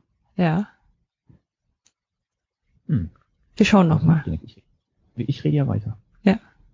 Technisch, wir haben zwei verschiedene Aufnahmen, kriegen wir hin. ähm, wo war ich? Achso, genau. Also, ähm, wie viele also eingeschrieben halt, waren, ja? Genau, wie viele eingeschrieben waren, hatte, hat die ganzen Daten von, von diesen Leuten, also sagen wir rund 5000 Datensätze. Ähm, ja, was war da drin? Also da waren, weil jetzt tatsächlich nichts groß Kompliziertes drin. Also wirklich nur so Sachen wie, äh, welche Prüfungen abgelegt wurden, welche Note in diesen Prüfungen erzielt wurde, ähm, wie viele Versuche gebraucht wurden, wann diese Prüfung stattgefunden hat und noch so ein paar demografische Sachen wie Alter und Geschlecht. Also nichts Spektakuläres, im Prinzip alles das, was so eine ähm, Hochschule sowieso zur Verfügung stehen hat. Man muss da keine großen Befragungen oder sowas machen, um extra äh, Daten zu erheben. Und äh, das war immer ein Ausgangspunkt, dieses Material. Und dann hat er gesagt, ähm, so, dann lassen wir doch da mal einen Maschinenlernalgorithmus drauf oder mehrere Algorithmen drauflaufen und gucken mal, ob wir ähm, feststellen können, äh, ob jemand sein Studium wahrscheinlich eher schafft oder ob er in der Gefahr ist, dass er es vielleicht abbricht. Und ja, was man typischerweise zuerst macht, das hat er auch gemacht, man guckt sich natürlich die Daten erstmal an, um so ein Gefühl dafür zu bekommen, ähm, was die Sachen ist. Und er hat allein durch draufgucken schon so ein paar Sachen gesehen. Ähm, jetzt muss ich wieder so eine Grafik erklären. Ich weiß nicht, ob man das verstehen kann. Da musst du mir vielleicht äh, kurz Rückmeldung geben. Hm. Wenn du mich noch hörst. Okay, du hörst mich Ich höre dich noch, ja. Es geht auch, geht natürlich immer dann besser, wenn man gerade gesagt hat, dass es jetzt echt blöd ist, weil es war eine Weile blöd. okay. Ja. Äh, wir gucken mal weiter. Also äh, stell, stell dir einen Graphen vor und du trägst einfach auf der äh, wo fangen wir mit X-Achse die äh, Durchschnittsnoten auf, die erzielt wurden in Klausuren mhm. von einem Studierenden und auf der Y-Achse, auf der vertikalen Achse, äh, die Anzahl der bestandenen Prüfungen pro Semester. Okay. Also du hast eine ganz normale Notenverteilung. Ähm, nee, das ist keine Notenverteilung. Mit einem Balkendiagramm? Nee? Nee, ist wirklich, also es ist, es ist die Anzahl der bestandenen Prüfungen. Mhm. Also da ist nichts mehr, das ist wirklich nur ähm, pro Semester. Also ich habe keine Ahnung, äh, sechs Klausuren pro Semester bestanden. Mhm. Eine Achse. Die andere Achse ist ähm, für jeden Studenten die Durchschnittsnote, die dieser Student erzählt hat. Okay. Dann kriegst du, kriegst du eine Punktwolke, wo jeder Punkt ein Student quasi ist. Und er hat zum Beispiel äh, sechs Klausuren im Semester äh, bestanden und hat dabei im Durchschnitt Note 3 erzielt oder sowas. Ah, ja. alle okay, also quasi siehst du, hat er viele Studenten, äh, viele, viele Prüfungen gut bestanden oder wenige ganz schlecht oder so, ja? Hm. Ja, genau, ganz, ganz genau. Und an, ähm, was, was wirklich fand ich super spannend, also anhand dieser Grafik, die, wo er noch gar nichts drauf gerechnet hatte, konnte man eigentlich schon äh, ziemlich sauber so, so einen Strich machen, also zumindest ne, wieder einschränkend im Studiengang Wirtschaftsingenieurwesen am KIT in Karlsruhe in dem Zeitraum. Ähm, also wer weniger als Prüf äh, fünf Prüfungen pro Semester bestanden hat, der hat im Prinzip abgebrochen. Also wirklich so ein, kann man so einen harten Cut ziehen. Und, äh, so, so ein zweites, wenn man das auf der anderen Achse macht, könnte man sagen, wer eine Durchschnittsnote bei vier oder schlechter hat, der hat auch abgebrochen. Das ist jetzt erstmal wenig mhm. überraschend. Also entweder du, du kommst ganz gut durch und, und bestehst die Sachen eigentlich auch gut, oder du bestehst sie halt nicht so und genau, das Spannende ist ja anhand, anhand mhm. äh, dieser, dieser einfach anhand der Anzahl der bestandenen Prüfungen pro Semester kannst du schon so einen Cut machen. Und wenn du sagst, okay, der hat im, im Semester nur vier Prüfungen bestanden oder vielleicht auch nur drei, dann sollte ich den vielleicht mal anquatschen oder sowas. Also mhm. Ne, dieses einfachen Kriteriums könnte man schon gucken, ähm, ja, ist diese Person gefährdet, das Studium abzubrechen. Mhm. So, das ist jetzt natürlich aber nur ähm, grob reingeguckt und hat dann ähm, ja, das mit, mit zwei verschiedenen Algorithmen probiert. Das eine ist äh, die Klassifizierungsbäume. Das kann man sich super einfach eigentlich vorstellen. Ähm, stell dir vor, am Anfang hast du die ganze Menge aller Studierenden und jetzt hast du verschiedene Kriterien. Du hast ja also die Variablen, habe ich ja gerade gesagt. Ne, also ein paar Beispiele von, von Geschlecht, Alter mhm. und Anzahl der und sowas. Und dann versuchst du einfach ähm, zu gucken, welche Variable hat denn schon viel Erklärungskraft und teilt diese, ähm, diese Wolke in, schon mal in, in zwei, in, möglichst gut in, in eine große Gruppe und eine kleine Gruppe. Ja, und dann fängt man einfach damit an und so im ersten Schritt teilst du dann die Gruppe anhand dieses Kriteriums, was ich zum Beispiel gerade gesagt habe. Wer weniger als fünf Prüfungen bestanden hat, den packe ich erstmal auf die Seite ne, gefährdet und alle anderen Sachen packen raus. So, und dann machst du einfach nur mit den Gefährdeten weiter. Ähm, nee, in dem Fall andersrum. Mit denen, mit denen die, die durchkommen. Die, die wir haben wollen, genau, mit denen die durchgekommen sind, machst du einfach nochmal weiter und dann nimmst du das nächstbeste Kriterium, vielleicht äh, das Alter oder was auch immer das ist und teilst es wieder auf. Und ähm, irgendwann hast du halt ein Abbruchkriterium und sagst, okay, irgendein Prozentsatz ist erreicht oder so und so viele Schritte oder wie auch immer. Na, einfach ein ganz einfaches Verfahren. Ja. Das kann man machen. Und das andere, was man nutzt hat, nennt sich logistische Regression. Da hast du im Prinzip eine na, ich, sagen wir mal, einfach eine, eine Funktion, die gibt, spuckt dir Werte zwischen 0 und 1 aus. Die hat eine bestimmte Form, wie so, wie so ein SSD geformt, eine Sigmoid-Funktion. Und ähm, der gibst du einfach alle Variablen, die du hast, und die gibt dir halt einen Wert zwischen 0 und 1 raus und 0 könnte jetzt sein durchgefallen oder ist gefährdet, 1 ist nicht gefährdet oder irgendwas dazwischen und dann machst du noch irgendwie, du kannst auch bei 0,5 genau den Cut machen und sagst, okay, wenn jetzt die Formel 0,6 ausspuckt, packe ich den mal in die Bestandengruppe und, und andersrum, also so ähnlich. Und diese äh, Funktion, da passiert ein Wunder oder wie, wie entscheidet die das nachher? Die, äh, das ist, ist das, wofür du das Maschinenlernen brauchst, was ich gerade ah. erklärt habe. Die, die, ja. Klar kannst du auch versuchen, die, die selber auszudenken. Und also hast dann für jede, für jede Variable nochmal so eine, eine Stellgröße, und Parameter, ne, dass du die, die Funktion halt nochmal tunen kannst. Und das machst du in diesen wiederholten Schritten oder mit deinen Trainingsdaten, wo ja. der Computer am Anfang gesagt, das ist das richtig oder das ist falsch, und dann lernt er das und passt die Funktion halt entsprechend an. Das ist jetzt das andere. Das ist ein bisschen komplizierter, das ist anschaulicher sind diese Entscheidungsbäume und das andere ist die logische Regression, aber sind beides wirklich sehr einfache Verfahren. Also es gibt dann noch, habt, habt ihr vielleicht auch schon mal gehört, sowas wie neuronale Netze oder ja, man kann, man kann auch ähm, Support Vector Machines benutzen und so weiter und so fort. Gibt halt zig Verfahren, die man da benutzen kann. Aber er hat diese wohl bewusst gewählt, weil die eben relativ einfach sind, weil es ihm auch darum ging, nachher noch zu, zu verstehen, äh, was dabei rauskommt. Also es bringt dir eigentlich herzlich wenig, wenn du äh, sowas wie eine Genauigkeit von 99,9 Prozent am Ende hast. Also du kannst wirklich vorhersagen, wer jetzt irgendwie Pferde ist, weißt aber gar nicht warum. Hm. Ja, also bringt auch was, aber hast eigentlich nicht so gewonnen. Und das bei diesen neuronalen Netzen ist es halt sehr schwierig, nachher zu sagen, wie diese Algo du hast dann du hast dann nur so ein, so ein Modell letztlich, weißt aber gar nicht, warum das jetzt in Ergebnis kommt, auch wenn es vielleicht stimmt. Und es ist halt ein bisschen unbefriedigend. Ja, ne, also klar, weil du willst ja vielleicht wissen, liegt es jetzt an was, was du ändern kannst oder ist halt Pech, ne, weil der Student irgendwie ähm, da jetzt sowieso rausgefallen wäre oder weil so persönliche Umstände sind oder kann einfach wissenschaftliche Neugier sein, ne, also also ja, gut, damit kannst du jetzt jede Untersuchung begründen. aber, ja, Nein, aber ich sag mal, so, die Konsequenz wäre halt bei den Sachen, die man ändern kann, da kann man vielleicht dran arbeiten, dass mehr Leute durchkommen. Genau. So, und ähm, so, das hat er im Prinzip gemacht. Dann muss man da immer noch so ein paar Sachen beachten, weil es so wie Overfitting und Underfitting gibt. Also, ähm, er, hat, ja jetzt diese Trainingsdaten zum Beispiel ähm, aus diesen, aus diesen, was waren es, acht Jahre, aus dem Zeitraum. Und es gibt sowas wie Overfitting, also man kann sein Modell sehr genau machen. Dann hat man das Problem, ähm, dass das super funktioniert, wenn, wenn es Eingaben aus den Trainingsdaten bekommt, dann kannst du die perfekt hervor, vorhersagen, aber wenn es neue Daten kriegt, kommt Schluss bei raus. Das nennt man Overfitting. Und Underfitting, wenn man es halt zu allgemein macht, dann ähm, kriegst du halt kriegst du halt nie richtig richtige Werte raus. Und da hat er, hat er noch verschiedene Schnickschnack gemacht, aber da, da brauche ich vielleicht nicht so im Detail drauf eingehen. Das schien aber alles Hand und Fuß zu haben. Und ähm, das, das wesentliche Ergebnis fand ich dann relativ spannend. Also er hat ja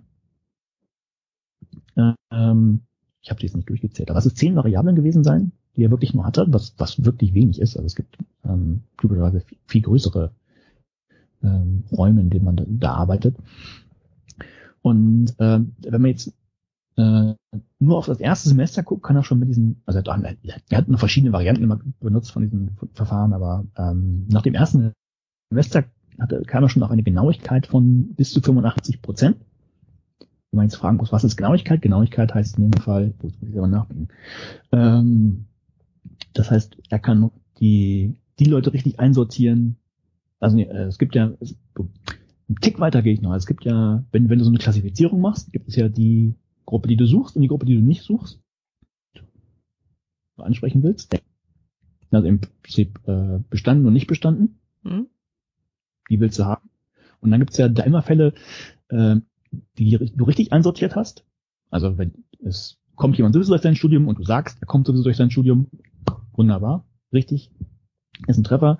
Und es gibt Leute, die äh, brechen das Studium ab. Und du sagst auch, woher dass sie das Studium abgebrochen haben. Ne? Passt auch. Die nimmt man. Das sind die guten Sachen. Und die schlechten Fälle gibt's natürlich auch noch. Das sind eben die, wo du gesagt hast, nee, der schafft sein Studium sowieso, ist aber durchgefallen. Das heißt, den hätte man vielleicht ansprechen sollen. Und andersrum du sagst, nee, der schafft sein Studium eh nicht, der schafft's aber doch. Äh, das sind dann quasi ähm, äh, ähm, ja, die Falschannahmen, ja. Die Falschannahmen, genau. Und äh, Genauigkeit heißt, das bezieht sich dann auf die, auf die Treffer, auf die guten Sachen. Das heißt, bei 85% Genauigkeit heißt, es sind immer noch 15% der Leute dabei, die sind in Anarbeitengruppen. Das heißt, da hast du vorher gesagt, äh, schafft sein Studium, hat er aber doch nicht geschafft. Oder eben andersrum sagst, nee, schafft er nicht, hat es doch geschafft. So, also nach einem Semester Genauigkeit von bis zu 85% und nach drei Semestern äh, eine Genauigkeit von bis zu 95%. Und das fand ich schon relativ hoch. Ich habe auch mal ein bisschen in älterer Literatur geguckt. Das war vor ein paar Jahren wirklich noch deutlich weniger. Ähm, das ist tatsächlich schon ganz schön viel. Das ist das eine, was, was mich ein bisschen überrascht hat. Das andere, ähm, er brauchte tatsächlich gar nicht, gar nicht die ganzen Daten. Also die, die wesentlichen Erkenntnisse, die gab es tatsächlich schon aus den Sachen, die er sich vorher angeguckt hat. Also die ähm, durchschnittliche äh, Note und die Anzahl der bestandenen bzw. nicht bestandenen Prüfungsversuche. Das reicht ihm das, das gibt schon riesig viel Informationen. Du kannst also im Prinzip auch ein paar andere Daten weglassen, ohne äh, viel an Genauigkeit zu verlieren, was das Rechnen nachher einfach ein bisschen schneller machen könnte. Und das ist das Ergebnis. Und klar, ähm, äh, sagt er selber, da muss man natürlich immer wieder ein bisschen einschränken, das weiß er auch, äh, weil es A, zum Beispiel nur das, der Studiengang Wirtschaftsingenieurwesen war, es war nur KIT, ähm, passt eben nicht für andere Szenarien, andere Studiengänge, andere Unis. Äh, sagt auch natürlich noch nichts über die Ursachen und äh, über mögliche Maßnahmen, das ist kein, kein Marker des Papers. Ja, aber ich finde das dann doch ganz interessant. Aber wenn du sagst, das hat die Einschränkung, ist das nicht beim Machine Learning fast egal? Also du fütterst ihn ja nachher wieder mit den Daten von meinetwegen einem anderen Studiengang und er bildet die Muster dann wieder ab oder oder nee, habe ich einen Denkfehler drin? Nee, also je nachdem, was das, äh, was du für, für Daten hast und welche Menge an Daten es ist, kann das eine ganze Weile dauern, bis du das rausgerechnet hast. Das möchte man natürlich auch möglichst schnell machen. Das heißt, man versucht dann wieder Daten, also das Modell zu vereinfachen, Daten wegzulassen. Und äh, dann wäre es schon schön, wenn man ein sehr verallgemeinerbares Modell hat. Und das weiß er ja nicht. Also er weiß jetzt nicht, kann ich jetzt zum Beispiel das Alter der Studis nur in Karlsruhe weglassen oder brauche ich das in anderen Fällen? Ja, gut. Hm. Ne, das nee, ist das nächste. Dann, ja. Dann geht es speziell für die Anzahl der, äh, der bestandenen Prüfungen pro Semester und so weiter.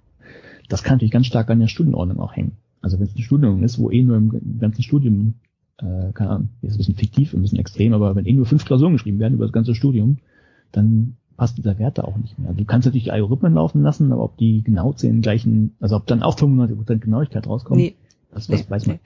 Das ist richtig. Nee, die, weil ich, ich wäre auch davon ausgegangen, dass du halt für jeden neuen Fall das auch wieder hättest von vorne statten lassen müssen. Das, ja, natürlich, das ja. kannst du auch machen, ja. klar. Und dann das, ist die Methode also ja ähnlich. Brauchst, hm. Die Methode ist die gleiche. Also was dann anders wäre, das sind jetzt nicht in die Trainingsdaten, hm. ne, das, was du dem Computer gibst und sagst so, jetzt lerne mal ein Modell und dann äh, benutzt du das weiter. Also man, man kann das auch permanent laufen lassen und ständig aktualisieren, aber das äh, ist je nach, wie gesagt, je nach Modell dann auch nicht trivial. Hm. Ja, aber ich finde das ganz spannend. Er selber sagt natürlich auch noch, ähm, doof ist es, man nach drei Semestern erst auf 95% Genauigkeit kommt, wäre natürlich vorher ein bisschen schöner, weil die meisten wohl auch in frühen Semestern abbrechen und nicht erst später. Hm. Ähm, aber ähm, da kann man genau das machen, was andere auch gemacht haben. Also er hat ja natürlich auch diverse andere Paper zitiert. Und man kann natürlich auch schon in der Studienereignisphase irgendwelche Daten sammeln oder äh, Vorabdaten erheben, wie zum Beispiel die, weiß nicht, die Abi-Note, hat er jetzt nicht genannt, aber könnte man zum Beispiel sagen. Und, und vielleicht weiß ich nicht, aber vielleicht gibt die auch schon ähm, ja, hat, die, hat die einen Erklärungswert. Das weiß ich nicht. Hm. Also das müsste man halt noch dazu machen, um vielleicht auch im ersten Semester schon zumindest sagen können, hm, diese Person könnte ähm, könnte gefährdet sein. Und dann mhm. natürlich noch die nächste Frage, das, das hat er gar nicht thematisiert, aber dann weiß, ich, weiß man ja gar nicht, muss das überhaupt sein. Also gehört nicht Scheitern auch dazu, vielleicht ist es ein bisschen extrem im Studium zu scheitern, aber ich habe auch noch ein extra Studium abgebrochen. Ist auch kein Geheimnis. Ich kenne auch durchaus, also ich mir ist ein Fall aus ihrem Freundeskreis auch bekannt, wo äh, der wirklich im ersten Semester durch jede Prüfung durchgefallen ist. Mhm. Und zum Schluss, also nachdem halt da die entsprechende Arbeit reingesteckt wurde, eben ähm, also du brauchst doch kein, kein Vorhersagesystem bei, bei so einer ersten Ergebnis, aber der hat sein Diplom zum Schluss gekriegt.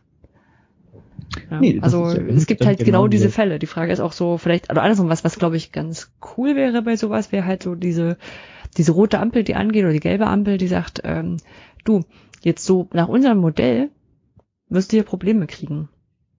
Sollen wir dich unterstützen? Ja, nicht mehr rein, also das, da ist da dann genau so, da ist dann so dieser, weiß ich nicht, dieser große Graubereich, wo ich dann auch so denke, wenn ich an die Uni komme, will ich denn dann irgendwie gleich gesagt kriegen, hey, wahrscheinlich fällst du durch oder sowas? Ja, ich glaube, es kann sich in zwei, in zwei Richtungen kanalisieren, ne? Eben ja, die genau. Leute, die sagen jetzt, oh, jetzt muss ich mich aber hinsetzen.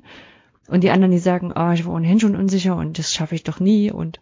Das ist das, und dann weiß ich nicht, es gibt ja auch sowas, ich weiß nicht, wie man das nennen kann, eine gefühlte Computergläubigkeit. Also wenn der Computer dann sagt, wird das schon stimmen. Ne? Also es ist so, ja, und vor allem, wenn es eine hohe Wahrscheinlichkeit ist, ne? Wenn du sagst so, okay, bei 85 Prozent Trefferquote oder bei 93 Prozent, dann brauche ich jetzt nicht hoffen, dass ich zu den 7 Prozent Nee, du hast ja nicht gesagt, zu 95 Prozent hm. fällst du durch, ne, sondern also nee, ich meine, so, bei, bei, die, die, die Vorhersage stimmt bei 93 Prozent aller Leute. Ja. So, ja. und jetzt kannst du sagen, okay, wenn ich jetzt von den 7 Prozent, wo es nicht stimmt, also, hm.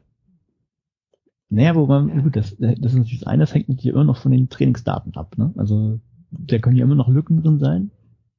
Ja, und du bist ja, ja wieder ein neues Trainingsdatum. Du bist, ja, du bist, du bist wieder ein neues Ding. Also das ist, ja, hm. das ist eben keine, keine, äh, nimmt man das selbsterfüllende Prophezeiung oder sowas. Ja, zum Schluss kommst Deshalb, du auf 42 und weißt nicht warum. ja, genau. So, das sind so Dinge. Gut, natürlich auch äh, Datenschutz, weiß ich nicht, das mache jetzt, fast mal jetzt nicht noch auf, aber müsste man sich vielleicht auch nochmal angucken.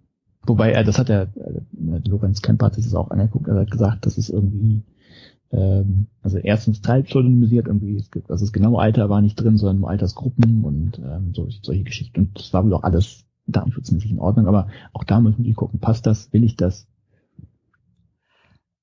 Hm. Ja, also kann man auch viele Töpfe aufmachen. Aber ich fand es, wie gesagt, kurzes Ergebnis. Ähm, auch mit wenig Daten kann man mit diesem Maschinenlernen, mit diesen einfachen Maschinenlernverfahren äh, tatsächlich sagen, ob jemand abbrecht oder nicht, oder zumindest mit hoher Wahrscheinlichkeit. Hm. Ähm, ja. Und kriegt man das Warum dann trotzdem noch irgendwie raus? Weil es ist so ein, so ein Ding, was bei Maschinen dann nicht immer ein bisschen so, seltsam nee, finde, dass das, man das dann, ja. Nee, das hatte ich ja kurz erwähnt. Also tatsächlich waren genau diese zwei äh, Parameter, äh, welche waren es jetzt, Anzahl der bestandenen Prüfungen oder nicht bestandenen Prüfungen und die Durchschnittsnote im Semester, die haben schon viel Erklärungskraft. Das kriegst du eben raus, weil das diese einfachen Verfahren sind. Wenn das jetzt ein neuronales Netz wäre, ja, dann hättest du jetzt irgendeine irgendeine Matrix mit Zahlen drin und wüsstest auch nicht genau, was da jetzt die Ursache war und was, was anderes ist. Hm. Ja, weil wahrscheinlich muss ich mich da auch nochmal stärker reindenken, weil eben genau bei so einem Entscheidungsbaum würde ich ja sagen, na gut, dann schreib halt jedes Mal, also mach halt jedes Mal eine Zeile und schreib auf, warum du dich jetzt für den oder für den Weg entschieden hast, ne? Aber so einfach funktioniert nicht jeder Algorithmus. Nee, genau. In dem Fall, in dem Fall ja, in dem Fall kriegt man es eben raus. Ja. Nur wenn man es noch genauer haben will oder man es anders machen muss, weil vielleicht der Datenraum größer ist, dann also irgendwann kommen auch diese Verfahren wieder an ihre Grenzen, dann ja, müssen wir gucken. Ja. ja. Schön. Das war über Ene Mene Mo. Dran, dran bist Weil du. raus bist du, ja. Mhm. dran bin ich. Dran bist du. Und ich dran bist du noch lange. Nein. so, also auch Schulkinder wollen nur schnellere Pferde. Worum geht's? Äh, mein Gedanke ist wahrscheinlich, dass eine Umfrage gemacht wurde, ob Schüler jetzt mit, weiß ich nicht, in Häkchen neuen Medien arbeiten möchten. Und mal gesagt, nee. Ja, genau. Also ich, ich sehe schon, du, du steckst so tief drin in meinem Kopf. Ähm, also ähm, das mit den schnelleren Pferden kommt von, jetzt muss ich, ich glaube, das, ja, das ist von Ford, äh, ne? nicht von Benz. nach wird Ford zugeschrieben, ja. wobei ich aber nicht weiß, ob er das wirklich gesagt hat. Genau. Ähm, in dem Sinne, dass er gesagt hat, ähm, also er hätte nicht das Auto erfunden, wenn er die Nutzer gefragt hätte, weil die hätten gesagt, äh, ich bräuchte ein schnelleres Pferd nicht was, was ganz anderes. Ja. Ja. Ähm, genau. Und ähm, das Paper heißt ähm, Smartphones im Unterricht wollen das Schülerinnen und Schüler überhaupt. Mhm. Ein deutsches Paper. Ja, ein deutsches Paper aus der, Zeich äh, aus der Zeitschrift Medienpädagogik, ähm, die von der Pädagogischen Hochschule Zürich äh, also rausgegeben wird in der Schweiz. Hm? Ähm, veröffentlicht am 28. März 2018 unter CC BY äh, Lizenz, wie das die ähm, Medienpädagogik Zeitschrift immer tut. Ähm, wir reden ja auch öfter über die Finanzierung von Open Access, also die wird dann durch, also ich will mal sagen, fast durch EDA-Kosten finanziert, denn die ist an der Hochschule angesiedelt. Und da werden offenbar ich von. Muss ich mal nachgucken, wann das die, die ihre Seiten immer noch nicht SSL verschlüsseln? Äh, ich meine doch, weil sonst hätte ich bestimmt eine Fehlermeldung gekriegt. Medienped.com? Hm? Ist was anderes. Ja. ja. Die haben nämlich immer noch keine SSL-Verschlüsselung. Aber auch irgendein System, wo man sich anmelden soll. Naja. Genau. Nee, also ist eine offene Zeitschrift aus dem Hochschulkontext raus, ähm, die das äh, über den Hochschul Etat offenbar finanzieren, wobei ich sagen muss, die Herausgeberinnen und Herausgeber sind nicht immer nur ähm, Menschen der Hochschule Schweiz. Also man ähm, mietet sich da die, die Arbeitskraft und damit auch das Geld, was zu investieren ist, auch an. Aber ansonsten eigentlich sehr sauber. Also was heißt ansonsten ist eigentlich genau das Ding. Ah, jetzt kommen ja. wir in die Publikationsdiskussion, mhm. wie es laufen muss. Also die Hochschulen müssen das, äh, also die Bibliotheken meinetwegen müssen das ähm, mit randocken und dann passiert nichts anderes als jetzt auch, außer dass die Abokosten wegfallen. Und sich jemand aus der Hochschule für die Koordination hergeben muss. Ja. Ja. Genau, zurück geschrieben, genau, zurück zum Paper. Ähm, geschrieben haben es Henrike Friedrichs Liesenkötter. Die ist jetzt Juniorprofessorin für Bildungswissenschaften, insbesondere Bildung mit digitalen Medien an der Leuphana Universität in Lüneburg. Mhm. Und hat früher, war früher wissenschaftliche Mitarbeiterin in der Uni Bielefeld und ich nehme an, daher kennen die sich. Ähm, der zweite Autor ist Philipp Karsch, äh, der Dozent Medien, für Medienpädagogik und Umgang mit Heterogenität an der Universität Bielefeld ist. Genau. Ähm, wie gesagt, der Titel ist Smartphone zum Unterricht. Wollen das Schülerinnen und Schüler überhaupt? Ähm, das klingt schon sehr nach Betteridge's Law. Ne? Also wenn ein, eine Frage in der Überschrift ist, ist die Antwort immer nein. Ähm, sie, also äh, ich, ich äh, gehe mal durch, so ähnlich wie Sie es auch beschrieben haben, äh, mit den jeweiligen Quellen auch gerne im Paper nachgucken. Wir verlinken uns ja wieder.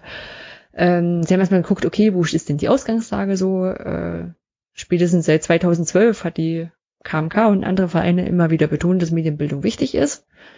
Ähm, 2013 gab es die ICILS-Studie, also I-C-I-L-S, ähm, wo die deutschen Schulkinder verdammt schlecht abgeschlossen haben, was so Medieneinsatz anging. Äh, ich kann mich auch noch relativ gut dran erinnern. Also ich weiß noch einen, einen Punkt, der so durch die durch die, den Bildungsjournalismus getrieben war, war, dass sie es nicht schaffen, einen Link aus einer E-Mail zu öffnen, wenn der nicht generell schon als Hyperlink Okay, also, also reines, einfaches wie, äh, Copy and Paste kriegen sie nicht hin. Kompetenzen dahinter nicht nur äh, benutzen die Smartboards oder so. Nee, genau, also solche, solche okay. Geschichten. Ja. Ich weiß auch nicht, ob die das waren, aber in einer Studie hatten sie auch mal geguckt, ähm, inwiefern kommen sie mit so einem Bestellvorgang in der von der Bahn klar oder so, wobei ich mhm. nicht weiß, ob das jetzt also hundertprozentig dafür ein Anzeichen wäre, dass sie nichts können. Naja, sagen wir mal, das Bediensystem der Bahn an den Automaten ja, ist auch nicht. Ich weiß auch nicht, was sie getestet haben. Genau. So, und ähm, dann haben sie auch noch eine Bitkom-Studie von 2015 ähm, zitiert, wo auch nochmal klar gemacht wird, dass die Ausstattung schlecht ist. Ähm, ich habe mir mal ein paar Zahlen rausgeschrieben, wobei ich jetzt sage, die sind nicht alle aus der Bitkom-Studie. Falls jemand braucht, woher die Zahl stammt, äh, muss halt wirklich mal nochmal ins Paper reingucken. Ähm, ähm, das war so, dass 18 Prozent der Lehrkräfte äh, nur ein Tablet gestellt gekriegt haben von ihrer Schule. Ähm, war 2015 vielleicht echt nicht gut. Mittlerweile finde ich sind die Smartphones ja ganz gut, ähm, dass man ein Tablet in seltenen Fällen wirklich noch braucht. Ähm, und 43 Prozent der Lehrkräfte nutzen das private Smartphone für den Unterricht. Mhm. Die, die Zahlen werden sich alle so um 2015er Raum drehen. Ähm, 56 Prozent der Schule ähm, würden Internetzugang in allen Räumen haben, sagen die Lehrer. Also war bei einer mhm. Frage nach, äh, äh, wo die Lehrkräfte befragt wurden, nicht erst weil geguckt wurde. Ähm, in einer anderen Studie, wo die Schüler gefragt wurden, ähm, hieß es in 41 Prozent der Räume, also 41 Prozent haben gesagt, ja, es gibt WLAN, aber nur ein Fünftel davon hat gesagt, die dürfen wir auch nutzen, äh, das dürfen wir auch nutzen im Unterricht. Wobei, da hätten wir nicht mich jemand gefragt hätte, hätte ich wahrscheinlich gesagt, 41 wäre schon viel zu hoch gegriffen. Hätte ich auch gesagt. Hätte ich falsch gelegen, okay. Ich, äh, also da müsste man wahrscheinlich auch nochmal in die Studien reingucken, ob das eine Online-Studie war, das heißt Schüler, die auch ins Internet kommen. Und, ja. Ja, da, dann ist dann noch die Frage, was ist das für ein WLAN? Mhm. Geht da auch wirklich was durch? Ja. Ähm, 53 Prozent haben gesagt, sie haben noch nie ein Smartphone im Unterricht äh, einsetzen dürfen.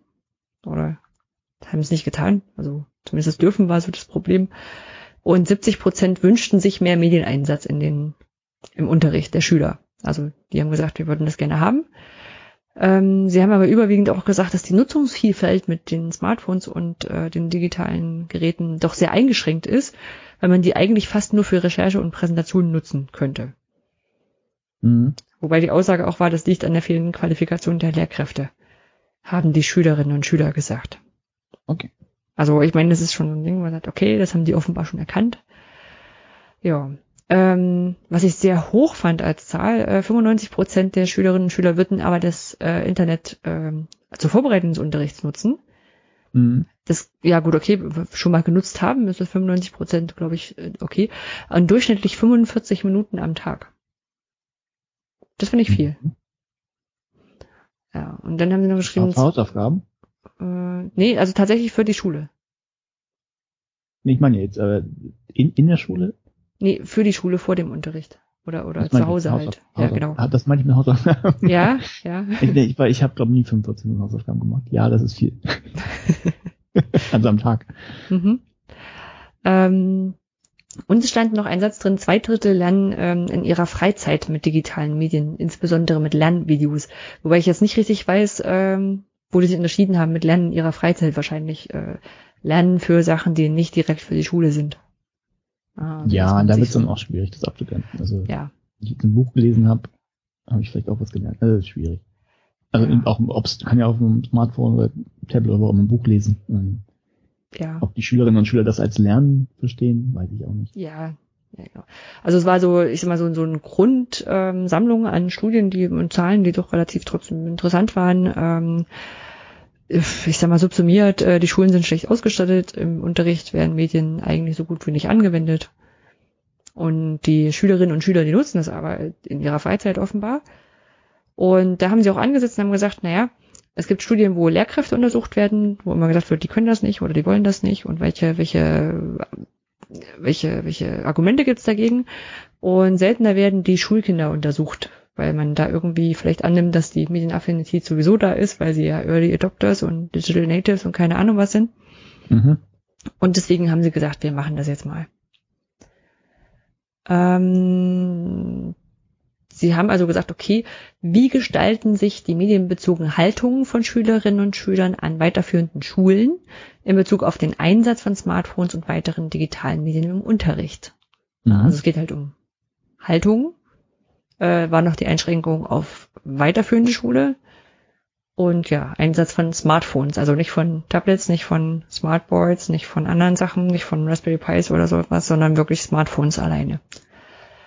Ähm, das Ganze ist methodisch eine, ich lese es vor, rekonstruktive, explorative, qualitative Studie mittels dokumentarischer Methode. Okay, so, wir gucken mal nach. Also rekonstruktive Studie heißt, äh, Sie haben was gemacht haben hinterher das Ganze analysiert. Na? Mhm. Das ist eine explorative Studie, weil Sie halt, äh, ohne das zu sagen, Sie haben keine, keine Hypothese aufgestellt. Na? Also das, wäre, das verstehe ich noch, genau. Ja, genau. Aber vielleicht die Leute, die uns zuhören, weiß ich nicht, ob die schon mal damit zu tun hatten. Ja. Also explorativ heißt, man sagt Mach jetzt nicht, ich habe eine Hypothese, äh, zum Beispiel weiß der Olli, was eine explorative Studie ist. Und dann mache ich, frage ich ihn und dann sagt er ja und ist die Antwort auf die Frage ja. Wenn ich eine explorative Studie mache, würde ich sagen, hm, ähm, weiß ich nicht, welche, welche, welche Einstellungen hat Olli zu, zu qualitativen Studien oder so. Also ich weiß halt vorher noch nicht, was ich, oder ich, ich, ich lege mich vorher noch nicht fest, was es denn, was denn, was ich denn erwarten würde. Ja, oder was weiß denn Olli über Studien? Ja, genau, was weiß denn Olli über Studien? Dann würde ich das alles aufschreiben, halt eine lange Liste und kein Ja oder Nein oder stimmt oder stimmt nicht. Mhm. Ja, genau. Und eine qualitative Studie heißt immer, es hat was mit, ähm, naja, mit einer Sache zu tun, die nicht auf Zahlen zurückzuführen ist. Also qualitativ kann man eigentlich am besten erklären, wenn man quantitativ erklärt. Das ist das Gegenteil davon. Äh, quantitativ heißt, ich kann Sachen zählen. Ne? Eben wie das gerade. Ich habe äh, 93 Prozent der Schulen äh, mit Tafeln ausgestattet. Ne? Also das, das ist ein quantitativer Wert und qualitativ heißt, äh, die Schüler finden das gut oder nicht gut. Oder sie ähm, sie zeichnen dort öfter Dreiecke als Vierecke oder sowas. Also irgendwas, was man halt nicht in eine Zahl packen kann. Ja, genau. ich glaube, das und ich hm? bin ich mir nicht ganz sicher, ich würde ich würd auch jedenfalls auch mehr Unschärfen mit dazu rechnen. Also ja. sonst, du kannst ja auch sowas wie Nominaldaten, äh, was weiß ich, äh, blond, brünett, rothaarig oder sowas. Das sind ja auch keine Zahlen. Aber kannst du nominal zumindest auch noch statistisch auswerten. Also Genau, genau. Man könnte jetzt auch noch ein bisschen, also ich glaube, qualitative Studien, gibt es in der Naturwissenschaft qualitative Studien? Nicht so richtig, ne? Oh, gute Frage. Also, also qualitative Studien sind sehr stark in den Geisteswissenschaften vertreten, ne, wenn die so Interviews führen und dann Oh, eine sehr gute Clustern. Frage. Aber ich bin mir gar nicht sicher. Ich glaube, bei Naturwissenschaften. Ah, vielleicht gibt es da Paper zu, vielleicht das nächste Mal. bei, bei, bei, bei, naturwissenschaftlichen Sachen hat man ja zumindest so Sachen, ich sag mal, jetzt so das Klischee, man ist Chemiker, man, man rührt Sachen zusammen, man guckt, welche Farbe es ist. Mhm. Ne, dann kann man jetzt daneben liegen, wenn man farbenblind ist oder so, aber eigentlich gibt's da ja einen feststehenden Wert. Ja, eigentlich gibt's da wenig Interpretationsspielraum. Hm, vielleicht jetzt so weit gesponnen, weiß nicht, aber ja. so wie Stringtheorie, also da ist ja auch nichts, also ja klar, Katz hat ein schon mathematisches Gerüst alles, mhm. aber im Prinzip suchen sie auch nach Möglichkeiten, um Sachen zu erklären, wissen aber auch nicht, ob das jetzt stimmt. Also, ja, dafür, also die Theorie ist jetzt nicht scharf, aber die, nee, die Theorie nicht, aber erstmal um darauf zu kommen, also vielleicht um zu sagen, mhm. was was könnte denn womit könnte man es vielleicht erklären? Dann kam jemand irgendwie auf, ja, hier vielleicht sind das Strings. Hm. Wo das, ne, vielleicht noch was anderes und wir gucken in den Strings genau. Also nicht alles, was danach kam, aber am Anfang. Ich weiß nicht, ob hm. sowas stattgefunden hat. Keine Ahnung. Gut. Lernaufgabe fürs nächste Mal. Ja. Genau. Und ähm, diese Studie haben sie mittels dokumentarischer Methode noch geguckt. Also ich bewege, bewege mich wieder in die Höhe des Löwens, nämlich in die, in die Geisteswissenschaften, nämlich an, ist angesiedelt. ähm, ich habe es mir angeschaut und äh, also das, was, was für mich das Wichtige war draus, ähm, sie rekonstruieren eine Haltung. Das heißt, es wird nicht nur geguckt, was irgendwie gesagt wird, sondern auch wie.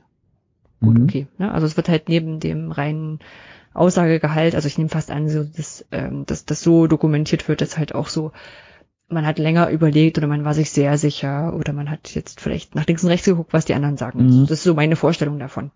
Ja. Genau. Ähm, das Ganze hat stattgefunden im Rahmen von dem Seminar. Äh, Seminar. Man hat, also Seminar heißt, äh, Studentinnen und Studenten kriegen die Aufgabe, das zu erforschen, äh, wird im Fachbegriff auch forschendes Lernen äh, mit genannt. Äh, ist, ich sag mal, fast ein Idealtypus für, für eine Aufgabe für Studierende, ne? weil ja. eben die genau, also sie sind dann nicht mehr von Forschenden unter zu unterscheiden und deswegen ist das eigentlich auch häufig oder, oder zumindest nicht, nicht ganz un, un, äh, unüblich, dass sowas auch mal in einem Paper landen kann, weil es ja wirklich richtige, echte Forschung ist. Ja. Ja nur halt von Studis durchgeführt. Es gibt ganze das Forschungszweige, die sich von sowas nähern. Das heißt, sie haben dann einen Ausschnitt quasi gemacht. Genau, also, also das. Wenn du an den ganzen Forschungsprozess denkst, da ist ja ganz viel. Ja. was haben die gemacht? Ja. Daten erhoben, ausgewertet? Genau, also man muss, man braucht, kann auch ein bisschen spoilern. Ähm, die Studie ist jetzt keine super umfassende Studie und die wird äh, noch nicht der Weisheitsletzter Schluss sein. Also ähm, genau. Nee, das, das meinte ich nur, nur Interesse halber. Also haben die das Design gemacht oder war das Design vorgegeben und die haben dann äh, nur die Daten erhoben oder sowas? Da kann ich noch nicht richtig sagen, wo sie, wo sie angefangen haben, selber bestimmen zu dürfen. Okay. okay. Ähm, die Studenten hatten im, im Verlauf ihres Seminars, also ihres Seminars die Aufgabe, ähm, Unterrichtseinheiten an Schulen durchzuführen. Ähm, mit Smartphone, logischerweise, damit sie das untersuchen können und damit sie quasi hinterher mit den äh, mit den Schülerinnen und Schülern drüber reden können, weil sie haben hinterher eine Gruppendiskussion mit Leitfaden geführt. Mhm. Ja, ähm, muss dazu sagen, im, im Paper war ich ein bisschen durcheinander, äh, ein bisschen verwirrt, weil sie reden zwischendurch von drei Schulen und haben immer bloß zwei genannt. Also da, okay. da ist ein bisschen das Ganze unscharf.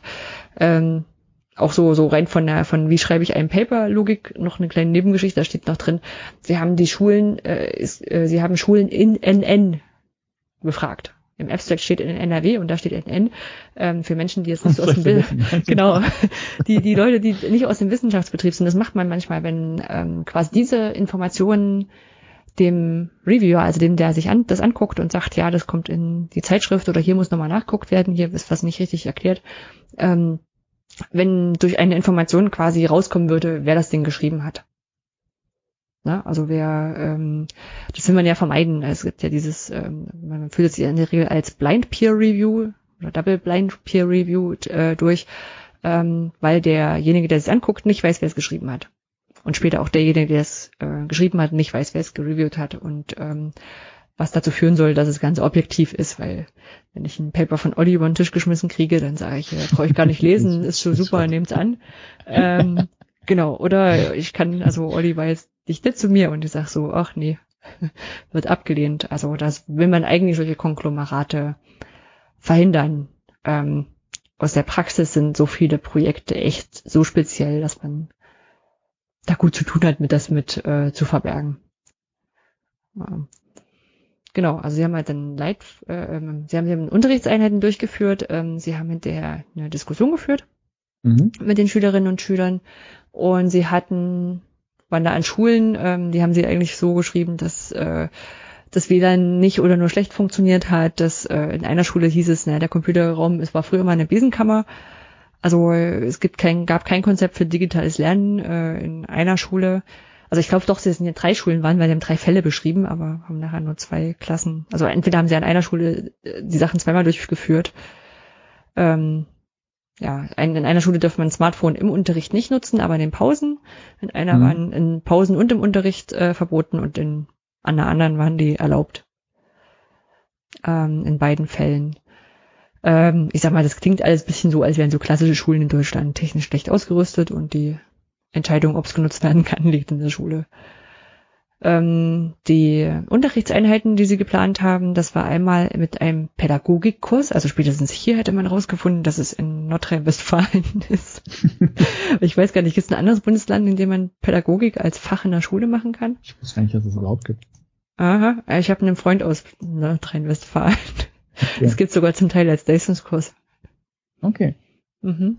Hm, interessant also ein Pädagogikkurs in der 11. Klasse, die Leute waren 18 Jahre alt, ähm, die haben das Montessori-Konzept, was so ein ähm, erziehungswissenschaftliches Bildungskonzept äh, ist, äh, wo Schulen dran ausgerichtet sind, ähm, haben sie behandelt und haben dann Erklärvideos dazu gedreht mhm. mit ihren Smartphones. Und ähm, dann gab es noch einen Mathekurs, ähm, da ging es um Wahrscheinlichkeitsrechnung. Mhm. Und da stand im Text, dass die Rahmendaten zur Bere äh, Berechnung mit einem QR-Code mittels Smartphone ausgelesen wurden. Mhm. Hm. Fand ich ja. so mau. Also eigentlich ja. würde ich es ja erst beschreiben und dann sagen, wo ich, wo ich die Fehler sehen würde. Also das ist so ein Konzept, wo ich sage, naja, wenn der, wenn der Nutzen des Smartphones nur daran besteht, dass ich äh, über einen QR-Code die Zahl einlesen kann, die man auch direkt hätte hinschreiben können. Ja, mhm. ich muss sagen, die ansonsten sind halt diese. Wenn es eine lange Zahl ist. Mhm. genau, wenn man Tippen, abtippen keine Fehler macht. Also da fände ich so ein bisschen den, das Szenario nicht ganz so. Okay, gleich eine vielleicht ist aber auch aber zu, das waren jetzt äh, einzelne Lehrveranstaltungen oder lief das so eine längere Zeit? Das war nur eine Unterrichtseinheit okay. in einer Doppelstunde. Äh, dann habe ich, merke ja. ich mir mal meine, meine Weiterfragen. Genau. Also ich fand das bisschen schwierig, wobei halt also das die Unter Beschreibung der Unterrichtsszenarien waren jeweils ein kurzer Absatz. Also das äh, kann auch sein, dass da viel mehr stattgefunden hat. Genau. Äh, was haben die Schülerinnen und Schüler gesagt? Also insgesamt waren sie sehr kritisch dem Einsatz des Smartphones. Ähm, teilweise auch so ein bisschen, also wie findet ihr Smartphones, war wahrscheinlich so eine Frage, ein bisschen abwertend gesagt, ähm, dass manchmal auch Smartphones antisozial wirken können, wenn man sich äh, eher hin und her schreibt, statt sich mal zu treffen oder ähm, solche Sachen. Ähm, in den Diskussionen waren so Sachen wie Datenschutz wohl auch große Themen. Mhm. Ne? Also die waren sich wohl den Datenschutzproblematiken sehr bewusst. Ähm, dennoch haben sie gesagt, äh, WhatsApp und äh, WhatsApp ist äh, das zentrale Kommunikationsmittel, um sich mhm. mit ihren Leuten auszutauschen, äh, mit der Begründung, ja, das nutzen ja alle. Ne? Also einerseits Datenschutz immer ganz kritisch angesprochen, aber da hat sie jetzt nicht dran gehindert, die Sachen trotzdem ähm, zu nutzen. Ja, ja gut, kennt man jetzt klassische, vielleicht. Ja. Jetzt klassische Begründung dafür. Also, ja, ich meine, ja, Netzeffekte, dann, ja. Genau, wir sind ja auch beide auf WhatsApp. Obwohl es natürlich auch andere tolle Sachen gibt. Ähm, aber es sind halt die anderen nicht, was jetzt für ein Chatsystem halt einfach keinen Sinn macht, wenn man dann nur mit sich selber redet. Ja. ja, genau. Und so über alles ähm, haben sie eher gesagt, so man sollte die Nutzung von Smartphones auf bestimmte Phasen im Unterricht beschränken und ähm, die auch gezielt nutzen. Ja. Genau. Ähm, vielleicht noch so als als äh, Teilaussagen war, fand ich es äh, interessant. Ähm, sie haben gesagt, man sollte vielleicht auch keine Vorschriften machen, ob man jetzt das Smartphone nutzt oder nicht. Und an den richtigen Stellen einsetzen. Ähm, das war aus der Schule mit dem Mathekurs, äh, die diesen Mathe-Szenario gemacht haben. Mhm. Ähm, wo dann auch später noch im Text stand, dass sie das von den Schülerinnen und Schülern betont wurde, dass es auch eine eher alternativ ausgerichtete Schule sei. Und deswegen hatten jeder ein Smartphone. Ja. Ja gut, das kann ja sein, das sind ja noch ganz andere Sachen. Das bringen ja auch nie weit, also bringen ja eigene Geräte mit oder werden die gestellt. Also in dem Fall haben sie die Geräte der Schülerinnen und Schüler äh, ja. benutzt, ne? Aber halt, also es gab da offenbar, also wenn, wenn das mit dem Vorschub, äh, die sind alternativ eingestellt, äh, ist das nicht im Sinne von, wir sind eine Brennpunktschule und es kann sich nicht jeder eins kaufen, sondern äh, man hat sich bewusst dagegen entschieden, um mhm. WLAN-Strahlung zu vermeiden oder die. Ja, oder zu viel Manfred Spitzer gelesen, oder? Ja, genau. Ne, äh, und äh, was sie geschrieben, äh, was sie, sie gemeint haben, dass die digitalen Medien für Strukturierung ganz gut sind, also besser als Pen and Paper und ähm, und auch um die Sachen nachhaltiger verfügbar zu haben. Mhm. Ja, sie haben gesagt, für Recherche, also man kann sie eigentlich nur auch so für Präsentationen und für Recherche richtig gut einsetzen. Bei Recherche ist aber auch schwierig, weil ähm, man findet dann zwar immer eine Lösung, aber man denkt nicht selber drüber nach, war die Antwort. Mhm. Ähm, und Internetquellen seien weniger glaubhaft. Mhm. Genau. Ähm, aus dem Pädagogikkurs ähm, da waren, das, das war auch spannend, da gab es äh, eine Gruppe von fünf Leuten, mit denen sie diskutiert haben.